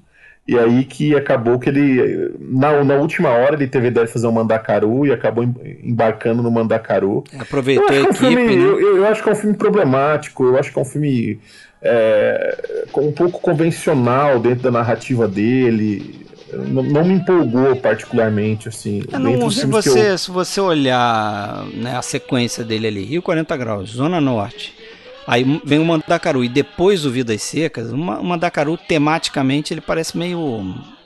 Né, parece realmente um filme assim, ah, vamos fazer para não perder aqui a equipe que tá aqui, Uhum. Exato, o dinheiro que a gente já exatamente. gastou para chegar aqui, vamos fazer um filme para ver se dá em alguma coisa. E aí depois ele vem com Vidas Secas, de 63, que é um filme que a gente já comentou isoladamente no episódio. Episódio 139 do PFC. que é uma adaptação do, do livro do Graciliano Ramos, né? É, que aí também começa esse E- outro fato, né? Que a gente tem que falar, que é um cara que fez bastante adaptação né, de, de- Sim, de autores sim. nacionais é, importantes, né? Graciliano aí no Vidas Secas, depois vai ter mais Graciliano, né? No, no Memórias do Cárcere. É, e a gente tratou bastante disso lá no episódio 139. Tá lá, escutem. E aí em seguida ele vai adaptar o- um dramaturgo, né? E essa primeira adaptação do Nelson Rodrigues no cinema, né? Boca de Ouro. Pois é, agora o senhor vai tirar tudo. Tirar os dentes? Os 32. Não são 32? Pois é, os 32 dentes. O senhor vai arrancar todos os dentes porque eu quero uma dentadura de ouro. Mas não se usa dentadura de ouro? Meu amigo, o que, que é? Mas eu quero, e daí? Filme muito interessante. Chegamos em Madureira. Rashomon brasileiro. Eu acho um filmaço. Eu não achava não, a primeira vez que eu vi. É, vendo. também não. Agora, agora eu acho que é um filme muito bem construído, essa narrativa rachomônica dele aí. É, rachomônica, cidadão quênica, né? É, também, também. porque tem esse lance do, Pra quem não viu, não conhece a história, é a história de um bicheiro, né? Na verdade, a gente vê a ascensão dele. Isso eu acho muito interessante no filme, né? O filme ele começa é, tipo mostrando não a visão de alguém sobre o bicheiro, mas mostra meio que uma trajetória até meio, entre aspas, clichê desse tipo de filme policial, né? Ascensão do bandido, né? Então, o cara que começa lá no, no ponto lá, fazendo o jogo do bicho, na, na frente de uma fábrica, então ele é um soldado ali daquele esquema e tal. Daqui a pouco ele tá é, preso, aí depois ele sai, faz um serviço, um serviço lá para acabar com outra boca lá, sei lá como é que chama aquele negócio lá um ponto lá do bicho e tal, e daqui a pouco ele tá se envolvendo com o chefe, mata o chefe dele, mas isso tudo é o, a primeira sequência do filme. Nos assim, créditos, né? praticamente. Nos créditos, né? ele mostra muito rapidamente. Eu não sei se vocês já viram um filme que chama-se uh, Mickey One, do Arthur Penn. Não, não sei se vocês já assistiram. Sim, vi. Ele, o, o, Arthur Penn, é, esse filme foi feito, eu acho que o, o do filme do Arthur Penn, ele foi feito depois. O do Nelson acho que é antes. É, bom, não, acho que é 61. É? Eu acho. Eu bom, acho. Vou, eu vou na, conferir. Eu tô na dúvida, mas eu sei que... One é, é um filme antes do Bonnie and Clyde, né? Então... É, bem antes, bem antes. É. é coisa de 4, 5 anos antes do Bonnie and Clyde. É 65, mas... Mickey One. Desculpa, você ah, tem então... razão. Você tem toda a razão. É depois. Não, eu que peço perdão. O fato tá é que o Arthur Penn ele usa o mesmo recurso narrativo no Mickey One. Que é o hum. quê? É resumir o personagem em 5 minutos durante os créditos ali. Sim com uma série de elipses que ele vai usando, uma montagem rápida, música tal.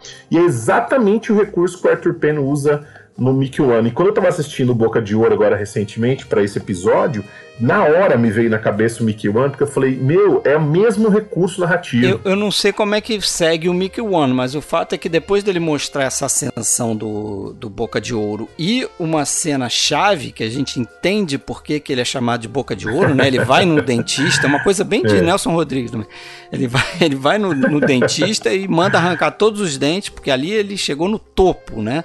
E trocar tudo por dente de ouro. Eu acho que aí é que entra essa, vamos dizer, não sei se é preconceito, clichê ou essa visão da, do, da, do subúrbio, né? Do, do, suburbano, essa coisa de que, assim como a gente tinha visto lá também no, no Nelson lá da, do A Falecida, né? Ah, eu quero o melhor caixão, eu quero não sei o quê. Essa coisa assim, a pessoa, é, uma necessidade uma de se afirmar, né? uma necessidade é. de se afirmar, de ostentar, de, né? de ostentar um, uma pequena ascensão social, é. uma pequena né, superioridade aos, aos vizinhos, é, com, com, com coisas é, ali, grotescas. Ali ele vai estampar na cara, né? Vai cuspir na cara de todo mundo com dente de ouro, né? Porque Eu acho que era um dos principais dele, temas do Nelson Rodrigues, é, era essa, essas é, mas, tolices, hipocrisias suburbanas. Mas aí o fato é que nessa, nessa estrutura aí desse roteiro, ele mostra ele, ele fazendo serviço no dentista e logo depois, se eu não me engano, posso estar confundindo, mas já é, a gente já tem ele como morto, né?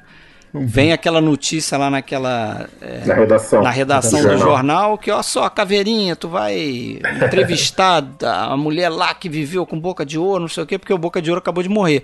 Então ele mostra a ascensão, o topo, talvez ali representado naquela situação do trocar os dentes por dente de ouro e tal, e logo depois a morte. Aí a gente uhum. vai conhecer um pouco do. Ou não vai conhecer nada, né? Vai ter uma ideia mais ou menos o que terá sido esse tal de Boca de Ouro através do relato de Dona Guigui. Da Dona Guigui, personagem da Odete Lara.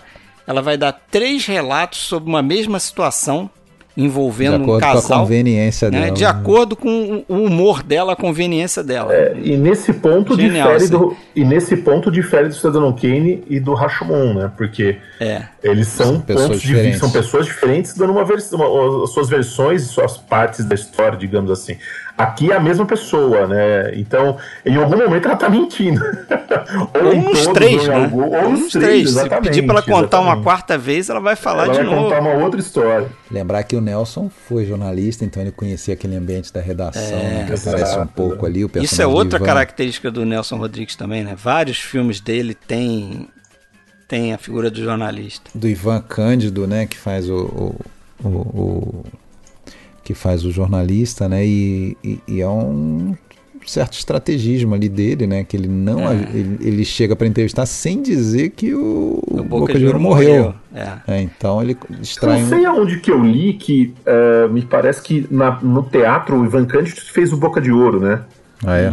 Pode é? ser. Eu li ser. alguma coisa. Não, não era o, o, outro lá que até o Alexandre postou foto lá no nosso Ah, não, era o Boca de Ouro, era o Milton Moraes. Milton Moraes. Perdão, perdão eu confundi Milton o Milton Moraes. Talvez o Ivan tá. Cândido hum. tenha feito até o. Caveirinha é. mesmo, sei lá, não sei. É, Mas o, outra coisa que eu ia comentar dessa, dessa questão do flashback é que, assim, é interessante que a Odete Lara, a personagem dela, conta é, esses relatos envolvendo ali um outro casal, né, o Leleco e a Celeste, lá, até o Daniel Filho e tal, nos primeiros filmes dele e tal.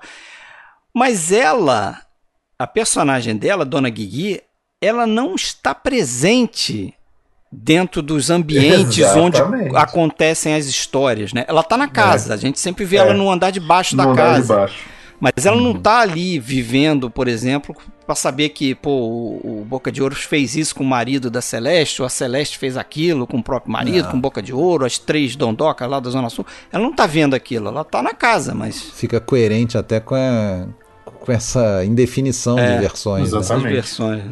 Agora, uma coisa daquela sequência de abertura que você falou, tem uma coisa que, além da, da montagem, da, da, da maneira de apresentar o personagem, que é a trilha, né, cara? Me chama atenção e, pô, já de cara eu já saquei que era o mesmo cara do Assalto ao Trem Pagador, o Remo Uzai.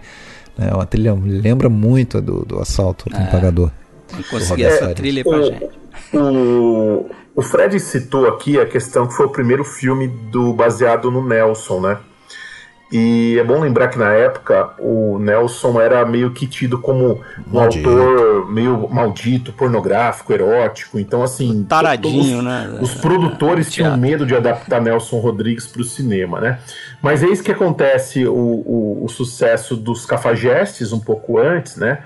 Tem a nudez lá da Norma Bengel, e aí deu um estalo aí nos produtores, eles falaram, opa, acho que tá na hora da gente poder contar que tinha a usar questão, a questão política também, né? questão Porque política o também. Nelson era acusado de ser. O Nelson Rodrigues era, era considerado um cara reacionário. Ser um cara de direita. reacionário, de direita. O, o- o Nelson Pereira dos Santos era de esquerda, então quando o Nelson também é convidado, né? E vamos lembrar que esse é um filme de encomenda, o Nelson É, ele foi. O Jesse Valadão é que convida, né? Parece que o Jesse Isso. Valadão gostava do, do- da, peça, peça. do Nelson da Rodrigues. Tinha intenções de interpretar o Boca de Ouro, e eu acho que o Jesse Valadão foi muito esperto, na verdade, né? Porque ele deve ter pensado assim, porra, baita de uma peça, O personagem é, pra mim. um personagem pra mim, daqui a pouco alguém decide adaptar essa peça, vão chamar o Milton Moraes, que já fez no teatro, né? Vão pensar primeiro no Milton Moraes. Deixa eu garantir aqui, eu tô achando que foi essa a intenção É. do Jesse, né? E aí vai ser. lá e chama o Nelson Pereira, né? Pra E fazer. da mesma forma que aconteceu com o Zona Norte, que houve uma incompreensão da crítica, de novo vai ter uma incompreensão da crítica aqui, porque é um cara, um de cineasta de esquerda, da- adaptando um dramaturgo que era considerado reacionário. E um fato de ser um filme de encomenda, né? Então, assim, peraí, né? O Nelson Pedro Santos vai fazer esse filme e tal. É. Ah, e surgiu muito.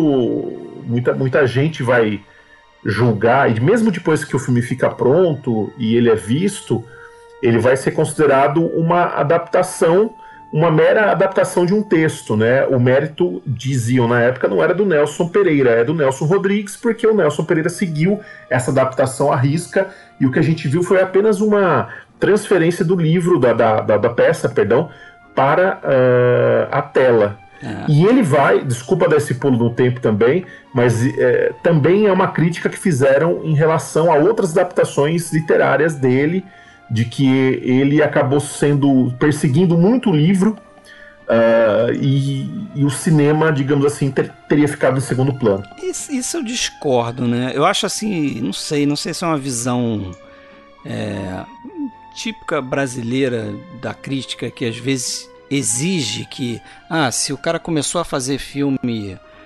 politizado e tal, ele tem que seguir naquele caminho, ele tem que sempre fazer o cinema dele de forma mais Mas eu autoral, acho que a, a época também ajuda a explicar isso, viu, Fred? É. Porque essa coisa do cinema de autor dos anos 50, 60, das, da- das É. experiências das, dos cinemas novos. Esse, esse destacamento, Então, né? Exatamente, você tinha que afirmar muito a questão do, do, do autor. Engraçado que eu li o texto do Ismael Xavier sobre esse filme e o Ismael ele fala que o Boca de Ouro é uma espécie de encontro entre o herdeiro do neorrealismo e a dramaturgia do Nelson Rodrigues. Então me pareceu, do mais que eu vi lá no, no texto do Ismael, é que ele consegue identificar ali uma fusão das duas coisas. Né? Não é um filme neorrealista, tem até uma brincadeira aí, porque no texto do Nelson Rodrigues tem uma cena que o Nelson Pereira acaba deixando e levando pro filme. Vocês vão lembrar disso, que tem um momento lá que a, tem aquela cena com aquelas granfinas lá da Zona Sul, né? Sim. Que também é outro negócio bem Nelson Rodrigues, né? As mulheres da Zona Sul indo atrás do bicheiro da Zona Norte. É, como se o bicheiro fosse aquela coisa exótica que o rico vai Isso. procurar na favela, né? Aí, aí tem lá um momento que uma delas fala assim pra outra. Olhem bem para o Boca, ele não tem um tipo meio neorrealista? É, o tipo é. O Desica ia adorar o Boca. Você é meio neorrealista, Boca. É sim, pode crer. Tem, um comentário ali sobre o Tem um neorrealismo. comentário. É. Você sabe que eu li uma crítica do Sérgio Augusto, que foi escrito na época. O Sérgio Augusto já trabalhava na imprensa e no, pesquisando no acervo do Correio da Manhã, do extinto Correio da Manhã, o Sérgio Augusto escreveu uma crítica e também detonou o filme, detonou o filme, dizendo que era uma apenas uma, uma, uma, uma, uma adaptação, né? Que o Nelson foi fiel ao livro, à obra do, do, do, do outro Nelson, mas que o filme não tinha nada de inventivo. E depois, quando sai o Vidas Secas, a mesma crítica é feita ao Nelson, né? Pelo Moniz Viana, que era o, o grande crítico da época, e que também fez a mesma crítica que o Nelson era um bom adaptador, mas como cineasta ele deixava a desejar. Eu acho injusto, ah, ainda que admire, esse- eu admiro esses críticos, mas principalmente com Vidas Secas eu acho injusto. Eu acho que é um filme que tem sim uma, uma, uma veia autoral do, do Nelson. Sim. Só voltando ao Boca de Ouro, eu a, a, a sequência que eu mais gosto do filme, acho que o filme todo é muito bom, mas a sequência que eu mais gosto e que eu acho que ali o Nelson chega num nível muito alto é o final mesmo, quando eles estão esperando o caixão sair, né? E ali você tem umas sacadas muito boas, né? Porque ali o Nelson tá fora do estúdio, porque a sequência, algumas, várias sequências foram filmadas em estúdio, né? Sequências internas da Sim. casa ali e tal. E ali você vê que o Nelson vai pra rua, você sente o calor daquela multidão que tá toda em volta esperando o corpo. Aquela sacada do cara sem dente tá ali esperando, né? Pelo, pelo, pelo Boca de Ouro e não ter mostrado o cadáver do Boca de Ouro, né? Desculpa se deu algum spoiler aqui, mas eu acho que o final ele encerra de uma maneira extraordinária. Filmada em Madureira, né? Essas Em poucas Madureira. filmagens em locação, né? Eu li que essa, justamente essas filmagens de locação, quando o Nelson Pe... acho que foi no texto do Ismael Xavier também, quando o Nelson Pereira consegue inserir nessa história essas filmagens na rua, que é algo que não tem na peça, não tem nenhuma representação da rua, eu acho que na peça, ou se tem é muito pouco. Ele ele tá fazendo Autoral, cara. essa essa jogada, né? Ele tá juntando as duas coisas ali, o, o pensamento dele de cinema, ou a adaptação dele para aquela peça e o texto do, do Nelson Rodrigues, né? Tem outras cenas na rua também, por exemplo, aqueles encontros lá do, do, do casal em cima lá da, daquela passarela, né? E- que é onde mais ou menos começa sempre a história da, da dona Guigui, né? É, aquela vê o, o carro do Boca de Ouro Boca de passando. né? Ouro. Uma, uma hora o Boca de Ouro olha as pernas da Celeste. E aí o Boca de Ouro sim. É porque é interessante, vamos falar um pouco também dessa questão da- das versões, né? É, da Dona Guigui para esse episódio aí que envolve um triângulo amoroso ali, né? Ela, tá, ela voltou pro marido dela, né? É. Ela tinha abandonado o marido. Com- Isso, parece que, é- isso parece que é uma coisa certa, né? Que a gente pode confiar nisso, né? Isso, Que ela, isso, ela isso. é uma mulher casada com um filho que ela abandonou Isso. o marido. E Abandonou o, o, o filho marido fala, o marido conta isso lá pro Caveirinha, pro repórter, ó, ela me abandonou, deixou as crianças aqui, foi viver com o bicheiro, com boca de ouro. E agora voltou pra mim. Isso. Então, assim, na primeira versão dela, ela é uma mulher rejeitada pelo Boca de Ouro, né? Então, nesse ressentimento de ter sido descartada, ó, a quer versão fazer a caveira dele. a versão, exatamente, a versão do Boca de Ouro é um cara, né, um vilão, né, na primeira versão. Na segunda versão, ela acabou de saber que o Boca de Ouro morreu. Então tem ali uma coisa de remorso. Então o cara vira um herói. né? dele. É, É. ele vira tipo um herói, é um cara virtuoso, né? E na terceira ve- versão é meio que uma conciliação dela com o marido, e aí o Boca passa a ser um mero assassino de mulheres lá, né? Tem aquela até até a versão de como o o personagem lá do Daniel Filho morre muda, né? De versão para versão. Exatamente. É interessante que, mas é interessante que já no primeiro flashback, alguém, é, acho que o cara, o, da- o delegado fala assim, ah, encontrou o corpo nas matas da Tijuca. Eles falam muito isso nas É. matas da Tijuca, né? Provavelmente se referindo à floresta da Tijuca. É, e, e- e e, aí ele fala, tinha, um, tinha junto o corpo de uma mulher, né? Não, como assim? Não tinha mulher nenhuma. É, enfim, aí depois na terceira, no terceiro flashback faz sentido que tivesse a mulher junto, né? Só vendo. Para quem não conhece, detalhe é que teve aí foram cometidas duas refilmagens, né? tem a, é, verdade. Tem a, tem a refilmagem que foi em 1990 com Tarcísio Meira, do, do Walter Avancini, e tem a versão de em 2019 agora, né, com Marcos Palmeira. Marcos Palmeira. E direção do Daniel Filho, né? Eita. Não sei se é refilmagem ou adaptação, né? Deve ser adaptação. Queria citar também, se alguém encontrar, vale muito a pena assistir, da mesma época, foi logo depois, acho que de 64, o Bonitinha Mais Ordinária. Sim. É, ah, com sim. o Jesse e com a Aldete Lara também. É um filmaço, uma ótima adaptação do Nelson Rodrigues também. Ah, tem hum. ótimas adaptações aí. Hum. Tem um filme que é. eu quero trazer pro Dicas Triplas, ó, que é o Beijo no Asfalto. Beijo no ah, Asfalto. Sim, é um sim. filme da década de 80 que eu gosto, acho interessante também. Mas tem outras grandes adaptações. Nelson Rodrigues é, é show aí nessa. Mas esse filme até que fez algum certo sucesso de bilheteria. Fez, né? fez sim. Fez só, sim. Que, só que ele foi maltratado pelo tempo, ele perdeu direitos autorais. Ele foi dado como perdido, né? E pelo que eu sei, o Nelson não participou da pós-produção, da, da montagem do filme, né? Ele já, tava, já tinha embarcado por Vidas Secas e ele terminou a filmagem. Foi uma coisa de encomenda mesmo. Ele terminou a filmagem, foi embora fazer Vidas Secas ah. e e depois terminaram o filme. E o filme ali pelos anos 90 ele estava em domínio público já, o que é sempre até ruim no sentido de não ter restauração, mas esse teve, apesar disso, né? Teve uma restauração final em 2008. É, ele ele foi, ele foi descoberto numa cinemateca em São Paulo, uma cópia de 16mm em 92 e foi lançado em home video em 97. Que é aí que veio, tem até um texto do agora vamos esquecer quem é, mas um crítico famoso, depois eu procuro aqui, que escreveu um texto legal quando ele foi lançado em home video, porque era dado como perdido no filme, né? E aí em 2008 teve, ele fez parte dessa restauração dos filmes do Nelson Rodrigues, né? Feito. Vamos Entre seguir? Eles, foi esse aqui, Boca de Ouro. Boca de Ouro. Isso aí, é um grande faz filme. Alguns, faz alguns curtas documentários ali, né? é, um moço de 74 anos, que é encomendado pelo Jornal do Brasil, o Fala Brasília, eu achei bem interessante. É, o Justiceiro é um bom filme. Aí vai para o ah, Justiceiro, aí vai para uma sequência de filmes que eu sei que o Rafael gostaria de falar um pouquinho, né? Porque ele... O ciclo de Paraty. Eu gosto muito desse ciclo de Paraty, eu acho que, é... bom, tem o Justiceiro, né? Antes, pouquinho antes, que vou 67. rapidamente falando, é uma comédia. O Nelson eu acho que a partir do Justiceiro, e principalmente a partir do Fome, Fome de Amor, que é 68, eu acho que o Nelson ele, ele vai para um outro caminho. Eu acho que o cinema dele vai para um caminho diferente. Não digo melhor nem pior, mas eu acho que diferente.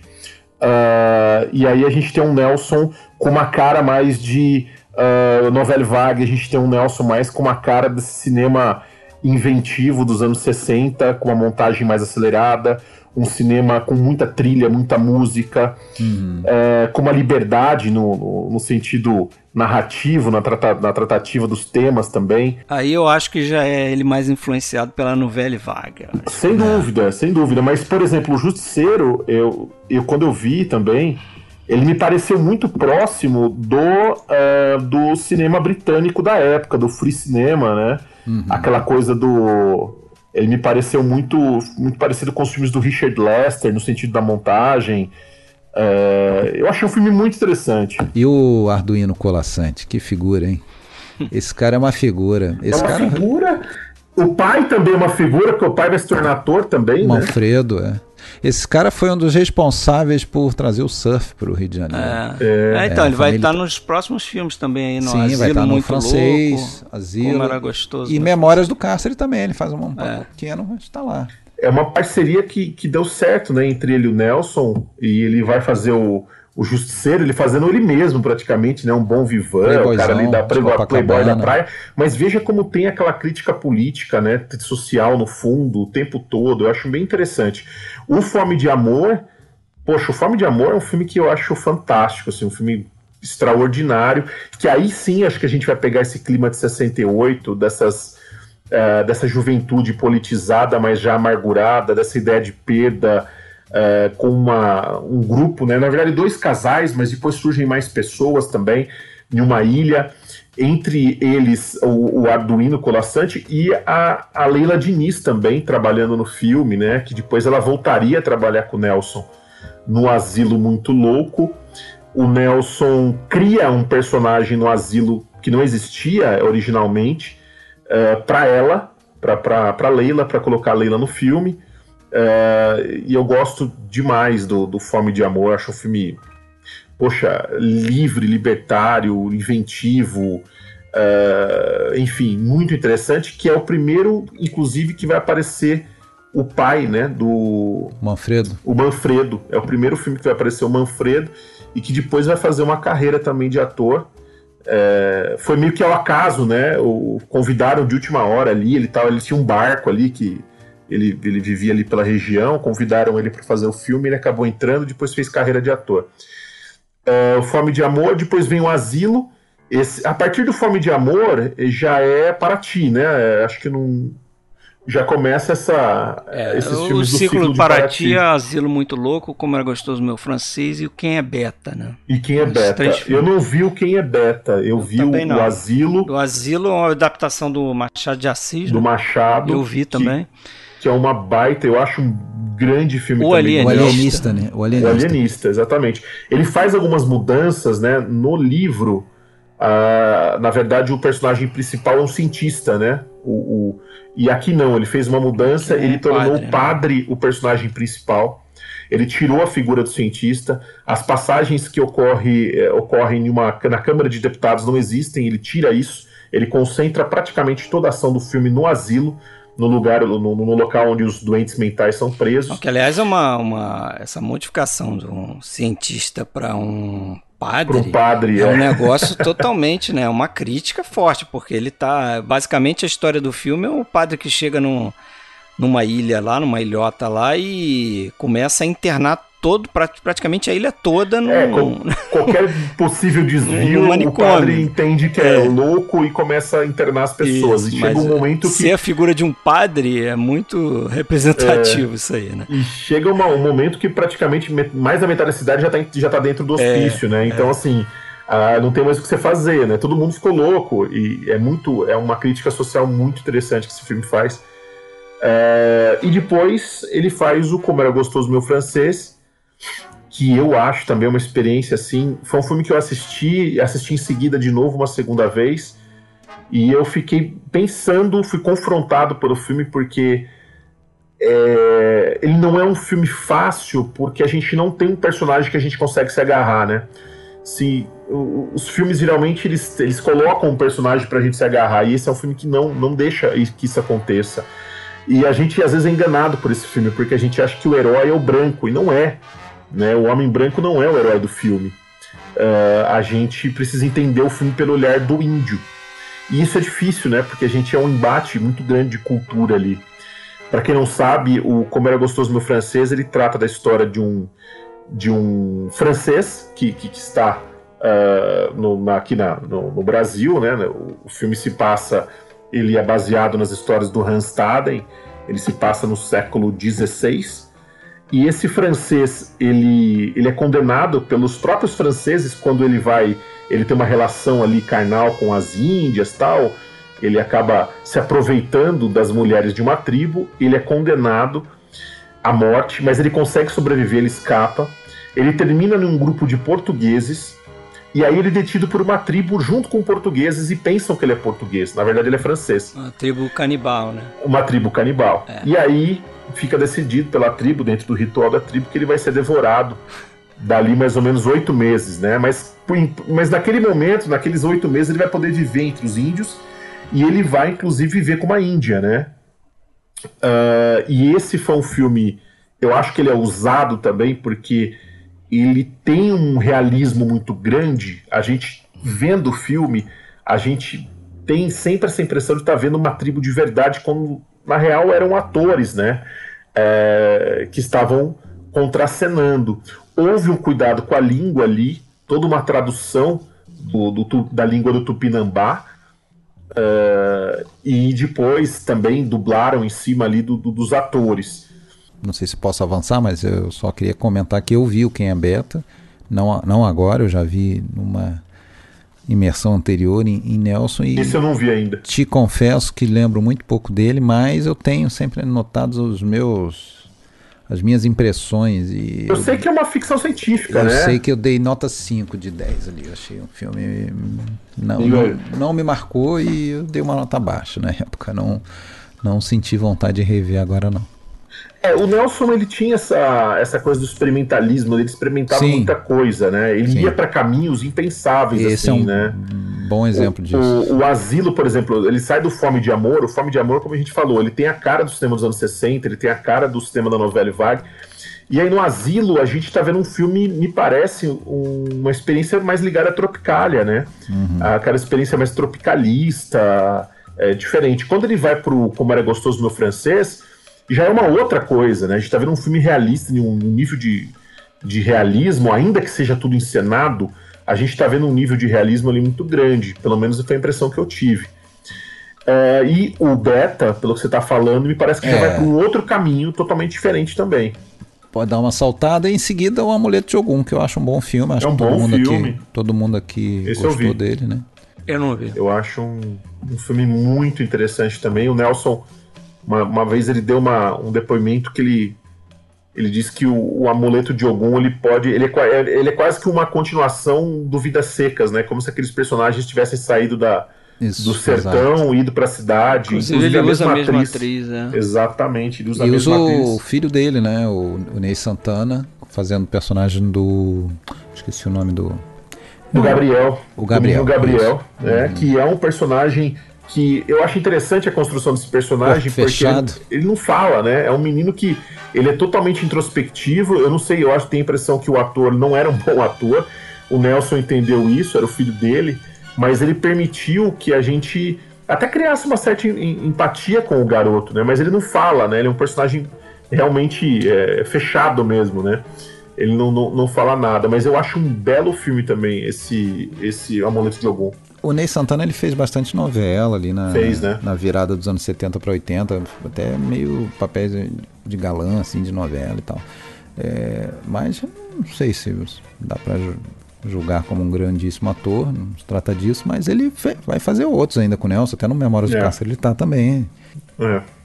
Depois vem o Tenda dos Milagres, que eu não vi também. É, aí tem as adaptações do, do, do Jorge Amado, Do né? Jorge Vai Amado. fazer Tenda, Jubiabá, eu vi o Tenda. Não é de todo ruim, tá? É, é um filme interessante, até que tem uma questão também é, que lembra um pouco do, vamos dizer, do, do Boca de Ouro e tal, de uma investigação de quem foi determinada pessoa, né? Então se passa no, vamos dizer, nos tempos atuais ali, né? Na- na- em Salvador, e numa redação de jornal que eles querem é, recompor a, é, quem foi um, um cara do, do, do passado lá, né? Importante ali na, na, na cidade.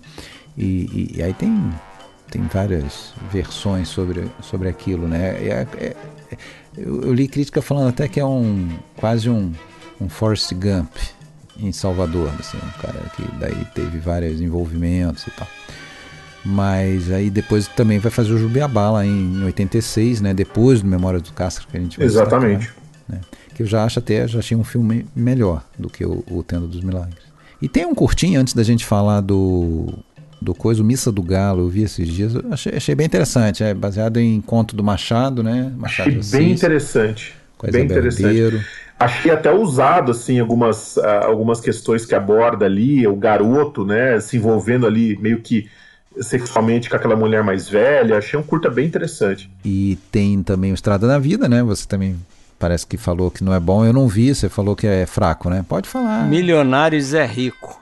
Esse é um ponto na carreira do Nelson que, assim, é difícil de entender. Eu acho que foi uma escolha comercial, ah, porque o Nelson, ele teve, ele entendeu, ele percebeu na época, né, que é, essa cultura do, do caipira estava fazendo muito sucesso, aqui, principalmente no interior de São Paulo, mas em outros locais também. Ele foi viajar numa- durante uma época para o Mato Grosso, ah, e ele percebeu que as músicas da, da dupla tocavam muito, né? E ele embarcou nesse projeto que eu acho dos filmes que eu vi do Nelson, de longe o mais fraco, assim, o mais fraco do, dos filmes. Eu acho que tem algumas escolhas que é, são até difíceis Isso é uma de entender. ficção ou é um documentário? Então, ele é um misto, né? Ele acaba sendo um misto porque ele usa o milionário José Rico fazendo o papel deles próprios. Hum. E ele recria situações do passado do milionário José Rico, quando eles chegaram para São Paulo, é, eles trabalhando como pintores. Ele tem um lado cômico o tempo todo, né? Porque os personagens, os cantores, não são atores, mas estão desempenhando um papel deles próprios. Às vezes ele parece um, uma espécie de um mockumentary, um falso documentário, porque tem as apresentações reais da dupla nos shows no interior de São Paulo. Ele tem esse lado registro que eu acho que é importante para quem for estudar a música caipira. Eu acho que ele tem um valor histórico que a gente pode até compreender dessa forma. Mas enquanto cinema, eu acho muito amador até em alguns momentos. Né? Tem momentos que beiram o amadorismo e não me parece aquele Nelson que a gente vê em outros filmes, né, com uma, uma contribuição tão importante ao nosso cinema. Aqui me parece um filme assim muito assumidamente comercial. E eu achei bem fraco. vamos falar então, da, vamos- da última contribuição importante. Vamos Não que ele, te- ele não que tenha sido o último dele, né? Ele vai fazer filmes até 2013, né? 2012 e 13 ele encerra lá fazendo dois filmes sobre Tom Jobim e tal. Mas eu acho que o último filme realmente marcante dele foi o Memórias do Cárcere. Pergunto se é preso político. Sim. Por que essa pergunta? Ladrão não é. Muito bem. E se eu quiser dizer que sou ladrão? Não diga. É perigoso. E se dissesse, ninguém acreditava. Só podia ser assassino. Também não é. Se fosse, tinha ficado. Pra lá, só vão presos políticos e ladrões. Ladrão não é. O Memórias do Cárcere 84, um filme que ele queria fazer já desde 64, né? Ele tinha essa ideia de adaptar o livro de novo do Graciliano Ramos, né? Ele fez o Vidas Secas e agora está fazendo Memórias do Cárcere. Só que em 64 ele acaba engavetando o projeto por conta do momento político do país, né? Exato. Do golpe, né? impossível de fazer esse, esse filme naquele momento. E isso acontece logo depois que ele exibe o Vidas Secas em Cannes e ele pensa, bom, vou fazer um outro livro do, do Graciliano. Só que só vai retornar, retomar esse projeto em 81 né, e concluir ele em 84. Você vê três anos para ele lançar o filme. Ele diz que foi um roteiro que ele levou muito tempo para escrever, porque ele disse que tinha que ser muito bem pensado, ele tinha que levar também muito do que estava acontecendo no país no início dos anos 80 para dentro do filme, né? Ele mesmo diz que fez esse filme pensando no, no, na questão do cárcere como se fosse um representante do povo brasileiro, né? o encarceramento do povo brasileiro por conta da, das políticas do país. Né? É, to todos nós estamos, de certa forma, encarcerados ali, né? É, é bem metafórico, né? E vamos lembrar também que, nesse contexto do cinema brasileiro da época, começa esse movimento de reabertura e alguns cineastas começam a tratar temas que antes não tratavam. Você citou Uhum. esse exemplo, mas tem, por exemplo, o Roberto Farias, que Isso, faz Pra o Frente Brasil. Pra né? Frente Brasil, você tem o Coutinho, que vai fazer o Cabra Marcado, vai retomar o Cabra Marcado. A né? gente falou exatamente isso quando a gente fez o episódio sobre o Leon Risma, né? Perfeito. Com, com o próprio filme dele de 81. Meu Deus. É, Ou eles não usam black tie. eles não usam black tie, escapou o nome. Escapou o nome aqui. Perfeitamente. E é um momento de abertura. E o Nelson acho que acaba indo nessa. Também né, aproveita, digamos assim, esse momento para fazer contar essa história. E é, de longe, o filme mais ambicioso dele, né? Um livro Com que certeza. ele vai buscar os detalhes. De... O livro deve, deve ter uns 300 personagens. Eu acho que ele deve ter colocado na tela uns 50, mais ou menos. É. Mas mesmo assim, é, de, é riquíssimo de detalhe, né? É, é um filme de mais de três horas, né? E a gente sabe É. que, pô, se imagina fazer um filme de época, né? Porque essa história se passa em 1936, quando o Graciliano Ramos, mesmo escritor, foi preso. Pô, 11 meses no total, eu acho, É. preso. E passando por vários é, cadeias e. Primeiro, primeiro em Maceió, depois no Rio, depois na Ilha Grande. É um, fi- é um filme de três horas de cadeia, né? Ou seja, o cara tá encarcerado o filme Isso. inteiro, né? Então, assim, já, já torna um pouco mais difícil ainda. Não, né? e o fato de ser um filme de época, né? Você tem que, pô, recriar alguns cenários ali, né? Construir sim, sim. aquilo. Então, um filme que certamente como você falou, muito ambicioso. É uma produção do Luiz Carlos Barreto, Isso. junto com a esposa, Lucy Barreto, e o próprio Nelson Pereira, mas Barreto, para quem não sabe, é o grande produtor do cinema nacional, né? Foi durante décadas. E foi o diretor de fotografia do Vidas Secas, né? Isso, do Vidas Secas, né? É. Então, e do Terra em Trânsito também. Um dos filhos está no é. filme, o, o Fábio, né, que faz o papel do é, Siqueira Campos. Fábio né? Barreto, que que é um nome importante para o cinema nacional também, né? Já que ele é. depois vai dirigir o Quatrilho, que é justamente o filme ali que inicia a retomada do cinema brasileiro na era Collor, né? Mas uhum. o Fábio tá ali como ator, né? Então, filho do, do Barreto, do Luiz Carlos Barreto com a Lúcia Barreto. Mas é um filme assim realmente grandioso e que ele deve ter demorado muito tempo. Ele diz, o Nelson Pereira, ele diz que ele ele só teve assim um insight de como filmar essa história a partir do momento que ele, ele entendeu lá uma situação no livro do, do Graciliano, né? Que o Graciliano, acho que não sei se é no prólogo, não, não sei que eu, no, eu não li o livro, mas ele diz em um determinado momento do, do livro que o, o Graciliano escreve isso, né? Que ele, que ele vai fazer uso temporário da, da primeira pessoa do singular, né? um pronome que ele chama de abominável. Então ele usa a primeira pessoa do singular para poder contar a história, na verdade, de outras pessoas. Né? E aí o, o Nelson Pereira diz que ele teve um insight de como filmar o, o esse, esse filme. Né? É, ele diz que ele, ele tentou colocar, fazer a posição da câmera determinada pelo que o personagem do Graciliano no filme está pensando. Né? É, inclusive para mim chama bastante atenção que na maior parte do filme você vê um, um Graciliano quase um observador é, só, né? Até a própria expressão do Vereza na maior parte dos planos é, em que ele aparece. Bem passivo. Ele dá sempre até um leve sorrisinho de reação ao que e até tá onde vendo. eu me lembro, acho que não tem nenhuma cena que ele não está, né? Acho que ele está praticamente do início ao fim todas. Né? É, são realmente as memórias dele, Graciliano, dele, né? né? Exato. Inclusive, bom, depois no final a gente comenta, comenta para não atropelar. Mas eu também tive essa sensação, quer dizer, o, e eu acho que essa grande ideia do filme ali, né? Porque na verdade ele está contando o, a passagem dele pela, pela cadeia, mas a história é a história dos presos. É a história de todo mundo, a história daquelas pessoas que tiveram aqueles momentos com ele ali dentro do, do cárcere, né? E isso fica, fica nítido no final do filme, eu acho. Mas é uma. gera uma sensação de uma espiral assim fantástica, né? Porque a gente está vendo um filme que é baseado no livro é. publicado postumamente, com base nas anotações que a gente vê ele fazendo no filme. No filme. né? Um negócio louco, assim, é. você pensar. Tanto é que é. a gente está é vendo um filme. A gente está vendo um filme em que vários personagens do filme se aproximam dele para perguntar: eu vou eu vou estar no livro? Exato. E detalhe, né? Em alguns momentos a gente não consegue ter certeza se ele conseguiu levar tudo aquilo ele, com ele também. Não, mas né? aí que tá. Eu li no, no filme a gente não tem coisa, mas parece que a história de verdade, é, já pulando um pouco pro final, né?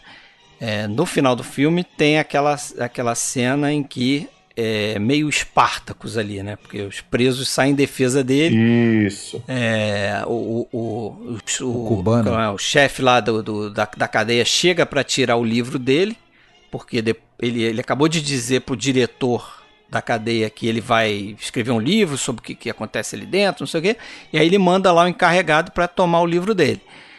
E só que os, o livro come, as páginas do livro começam a ser divididas entre os presos, os presos começam a esconder as páginas e depois o Graciliano Ramos sai do presídio. Então a gente fica pensando, porra, os caras mandaram essa porra pro correio, contrataram um boy para levar de moto, como é que foi isso? Eu li depois que na verdade o Graciliano Ramos ele escreveu esse romance, esse romance 20 anos depois, mais ou menos. O, uhum. O livro é, parece que foi publicado em 57, uma coisa assim. Mas, não, mas isso já tinha morrido, né? Postumamente. É, foi, foi. publicado postumamente. Mas ele escreveu esse livro de meio que de cabeça, né? Ele realmente uhum. foram memórias dele. Ele foi recordando, provavelmente do que ele escreveu também, né? Já que ele escreveu aquilo, deve ter sido mais fácil para ele memorizar. Uhum. E ele tenta justamente criar essa, essa construção aí que é, na verdade, vários personagens. Né? Aquilo ali chama atenção, né? Porque eles tentam salvar os escritos, distribuem ali e tal. E depois ele não pega aquilo, simplesmente você vê É, ele saindo e vai embora. E só que aí depois que ele, que ele passa ao lado da grade ali e tal, a gente não vê mais nada, né? A gente só tem aquele, os créditos finais no barco. E aí a gente fica pensando, bom, na- quando ele chegou ali na ilha, aquele guarda mais gordinho disse, não, você deixa, um su- negócio pra você ele." deixa a sua trouxinha ali, Exato. que depois vai estar lá dentro para você. Quem sabe não, não foi feito o caminho inverso, aquela trouxinha apareceu no caminho dele de volta pro barco. Pode ser, não sei. Mas aí fica na suposição, não é mostrado. Mas pelo que eu li, não. Na história real mesmo, foi de cabeça que o Graciliano escreveu isso. E ali aquela cena final eu acho interessante porque tem essa simbologia, né? Que os próprios presos eles estão salvando as Isso. próprias histórias deles, né? Que estão Exatamente. contadas naquelas páginas ali. Porque se não fosse o livro do Graciliano Ramos, ninguém ia saber quem é o gaúcho, quem é o cubano, né? Quem é o, né? Os outros presos ali que ele encontra né? naquela, naquela passagem dele. Sim. Mas é um filme aí entre os quatro, eu acho que é o filme que ele tem mais assim uma estrutura de roteiro mais convencional. Agora é um filme que eu acho que muda é, bastante, assim, o, o- vamos dizer, o, o, o clima dele, né? Independente da história real ou não, mas quando você vê no filme aqueles três momentos, né? Primeiro aquele quartel onde ele está preso, Sim. só ele com, É, a coisa com- vai se com- com o coronel. É, depois quando ele vai para a prisão no Rio de Janeiro, né? É, que parece um filme tradicional de prisão e tal. E, pô, e depois vai para aquele parte final na colônia penal na Ilha Grande. E o ator vai emagrecendo, né? O Vereza ele, vai, ele emagreceu acho que 12 quilos durante o filme. É, então. E começou a fumar pro filme, porque ele não fumava. Exato, exatamente. Então quando termina, você tá quase que vendo outra pessoa, parece, né? É, ele tá bem deteriorado ali, né?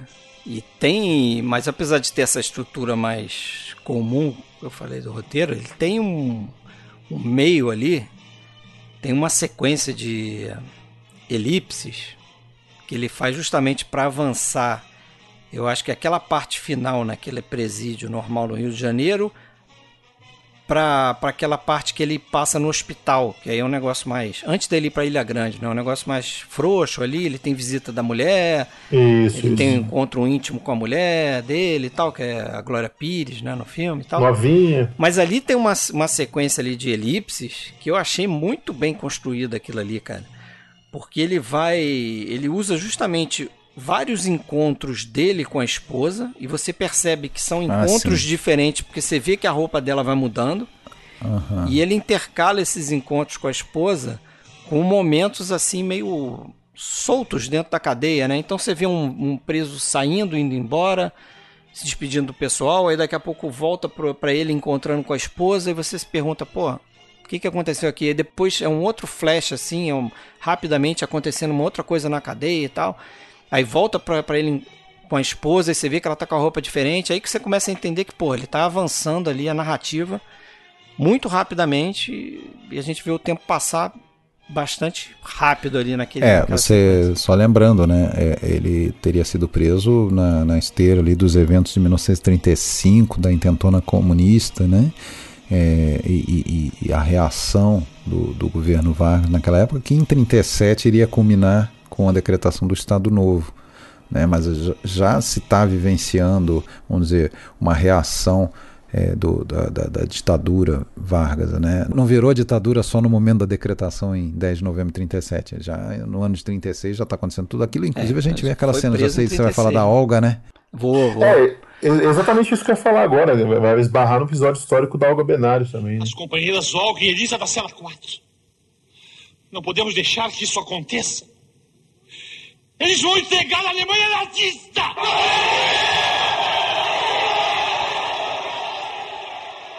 É, naquele buraco na parede, No né? buraco na parede, que as prisão. mulheres estão do outro lado. É, Inclusive, eu acho que essa é a única cena, até eu comentei com vocês aqui que ele está em todas, mas acho que essa é a única que ele não está, né? É, ele Porque tá na cadeia, né? Ele não, tá ele tá vendo- na cadeia, mas ele não tá dentro da sala com elas, né? Protagonismo. Não né? Ele, tá, não tá, mas- ele não tá vendo aquela imagem É. como a gente vê, digamos assim. Quem vê é um dos presos que é marido de uma das É o mulheres. Jorge ali. Sherks. É. É. É, Só então que tem um é momento que ele vê pelo buraco. Tem um momento não, não, que ele vê. ele vê, mas o ponto que eu quero chegar é o seguinte: é, a, a visão de dentro daquela cela, da maneira como a gente vê aquelas mulheres dançando, a- não é Não a, é a visão, visão dele. dele, né? É. Não tinha como ele ver aquilo do buraco, é isso que eu tô querendo dizer. entendeu? É, e lá do outro lado, estreando a Cássia Kiss. É, exatamente. Essa aí dá pano pra manga atualmente. Mas aí né? essa questão da Olga, pro- só para quem não viu o filme, da- só para quem não viu o filme, a questão da Olga é que ali nessa cena, né, que tem um, é um- a cadeia dos homens e do lado é das mulheres, tem um- uma cela lá com 10 mulheres mais ou menos. E uma dessas mulheres é a famosa Olga Benário Prestes, que depois foi deportada, né? E tem esse episódio da deportação dela Isso. com uma outra mulher, né? Então tem uma revolta ali dos presos. Pô, vão mandar ela para a Alemanha, ela vai morrer lá e tal. E realmente ela morre, né? A história da Olga. Exato. Quem viu o filme lá, ela vai pro campo de concentração, acaba morrendo numa câmara de gás, que ela era judia e tal. Mas é curioso, né? Tem essa, esse pedaço aí né? dentro desse filme, É. dentro desse relato. É, tem, tem personagens históricos, óbvio, né? História real, tudo, mas importantes. Mas que eles são colocados de uma forma tão casual que a gente nem se toca, né? Só depois, às vezes, quando É. vai ler o Siqueira Campos, que é o personagem do Fábio Barreto. Tem um jurista famosíssimo e super longevo, que chegou quase a 100 anos, que é o Sobral Pinto. Tá no filme, personagem do Paulo Porto, que, que, que quer. Que quer quando tem aquela festinha de lançamento do, do Angústia, é, Isso. é, aí aparece o- rapidamente o personagem do advogado, um jurista. É, ali, que, isso. que é o, é o So- ele fala o doutor Sobral, doutor Sobral. É Inicialmente ele não quer, ele não quer a ajuda do cara, né? E, e- e outros ali, né? O caso da Olga e tal. Esse é o tipo de filme que eu prefiro, assim, um filme biográfico, é o tipo de filme que eu prefiro em relação àquele filme que vai contar a história desde quando o cara nasceu, como ele foi criado, não sei o que. Acho que tem uma, uma, né, uma forma de contar que já virou meio que um clichê. Eu sempre prefiro esse tipo de filme que você vê uma passagem do, do personagem, você conhece um pouco desse personagem, apesar de que aqui você não conhece quase nada, né? Você não fica muito conhecendo a história do Graciliano Ramos através desse filme, né? É, do autor. exatamente. é. Ele já tinha publicado, acho que o Caetés, né? E aí é, ele estava trabalhando num livro chamado Angústia, que ele consegue publicar ainda, né? É. Já no período da prisão. E parece que o, o outro trabalho que ele, a gente vê ele fazendo ali também é o que seria o Baleia, né? O conto Baleia, que daria origem em 38, com ele já daí liberado, né? Ele escreveria o Vidas Secas em Secas. 38. E esses escritos ali, ou se manteve os escritos, ou anotações ou não, mas de qualquer forma ele, ele só vai transformar isso em livro mesmo lá no- no- nos anos 50. Né? É, no final da vida. Ah, É. E aí, final da vida do Nelson, final da vida do Nelson. 2018. 2018, 21 de abril de 2018, né? Ele, mas antes assim, falar que o Memórias do Cárcere ganha um, um prêmio em Cannes, né? É o prêmio do júri. E ele é exibido lá na mostra não competitiva e o Nelson Pereira foi ovacionado, né? Disse que quando o Carlos Vereza apareceu lá, o pessoal bateu palmas também. Teve uma choradeira lá, foi um filme Legal. importantíssimo aí na o último talvez grande mesmo, né? Legal. Mas o Nelson Pereira vai falecer em 21 de abril de 2018 de pneumonia no Rio de Janeiro, né? cidade que eu falei que ele adotou. Antes ele, em 2006, até acho que por conta dessa relação dele com a literatura, ele é indicado uma cadeira na Academia Brasileira de Letras, Verdade. que é o local onde, inclusive, primeiro é o velório entrar, dele. né? Primeiro Na cineasta. E eu Na tenho, BL.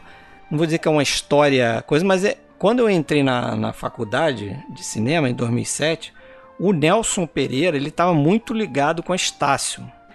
E no ano anterior ele tinha apresentado lá um prêmio de os curtas da Estácio e tal. Então teve uma celebração lá no coisa. Ele foi, apresentou, deu a premiação para quem ganhou lá, né? Eu acabei entrando na faculdade no ano seguinte, não cheguei a, a ver essa coisa, mas O Marcelo não chegou a entrevistar o Nelson? o Marcelo entrevistou. Acho que o Marcelo, Marcelo entrevistou. Renault, é, Marcelo Renault, procurem aí no canal dele, Uhum. né? É, Carreiras em Detalhe.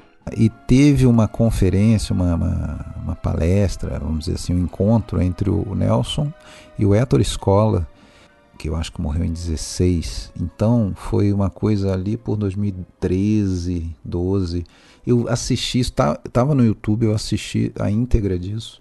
Ele estava em Roma, na Embaixada Brasileira de Roma, o Nelson. É, e, e, e, teve lá essa, essa, esse encontro e tal, tinha público assistindo. Eu não consegui mais localizar isso, eu queria ter passado para vocês. Mas era uma conversa muito bacana, cara, muito bacana. Entre dois caras que não, não estão mais né, entre nós, mas enfim, dez anos atrás estavam aí trocando figurinha. Agora, é, com isso o Nelson entra para nossa ainda é, embrionária galeriazinha de episódios de diretor brasileiro. Né? A gente iniciou com Risma, né? a gente tratou de outros filmes brasileiros, episódio de filme único, em até dicas triplas, mas de diretor mesmo foi com o Risma, né? o Leão Risma e agora o Nelson. E, pô, a gente sabe que tem vários outros. Às vezes o pessoal pergunta, ah, e o. E o Glauber? O, o José Mojica, o, o, o Glauber. Rui Guerra.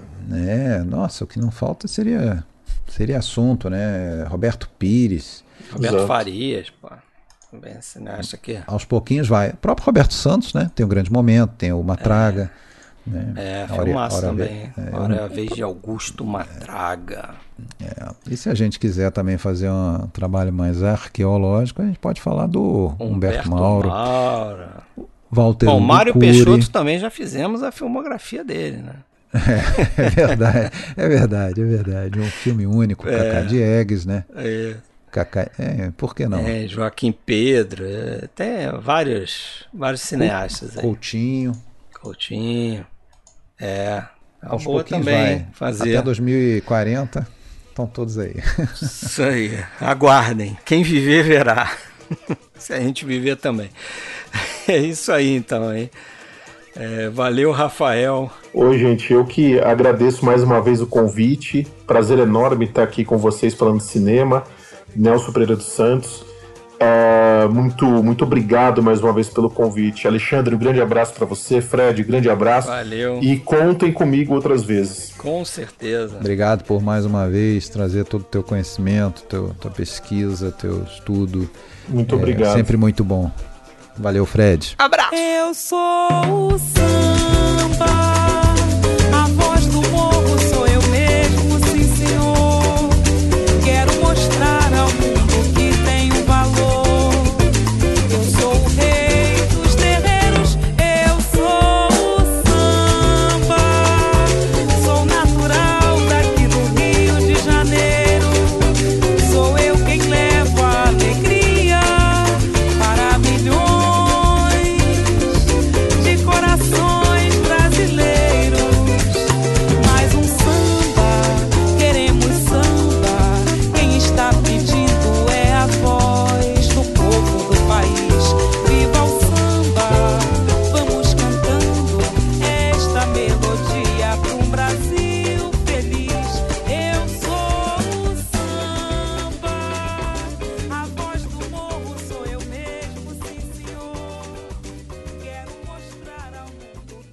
Também não tenho medo de ameaças.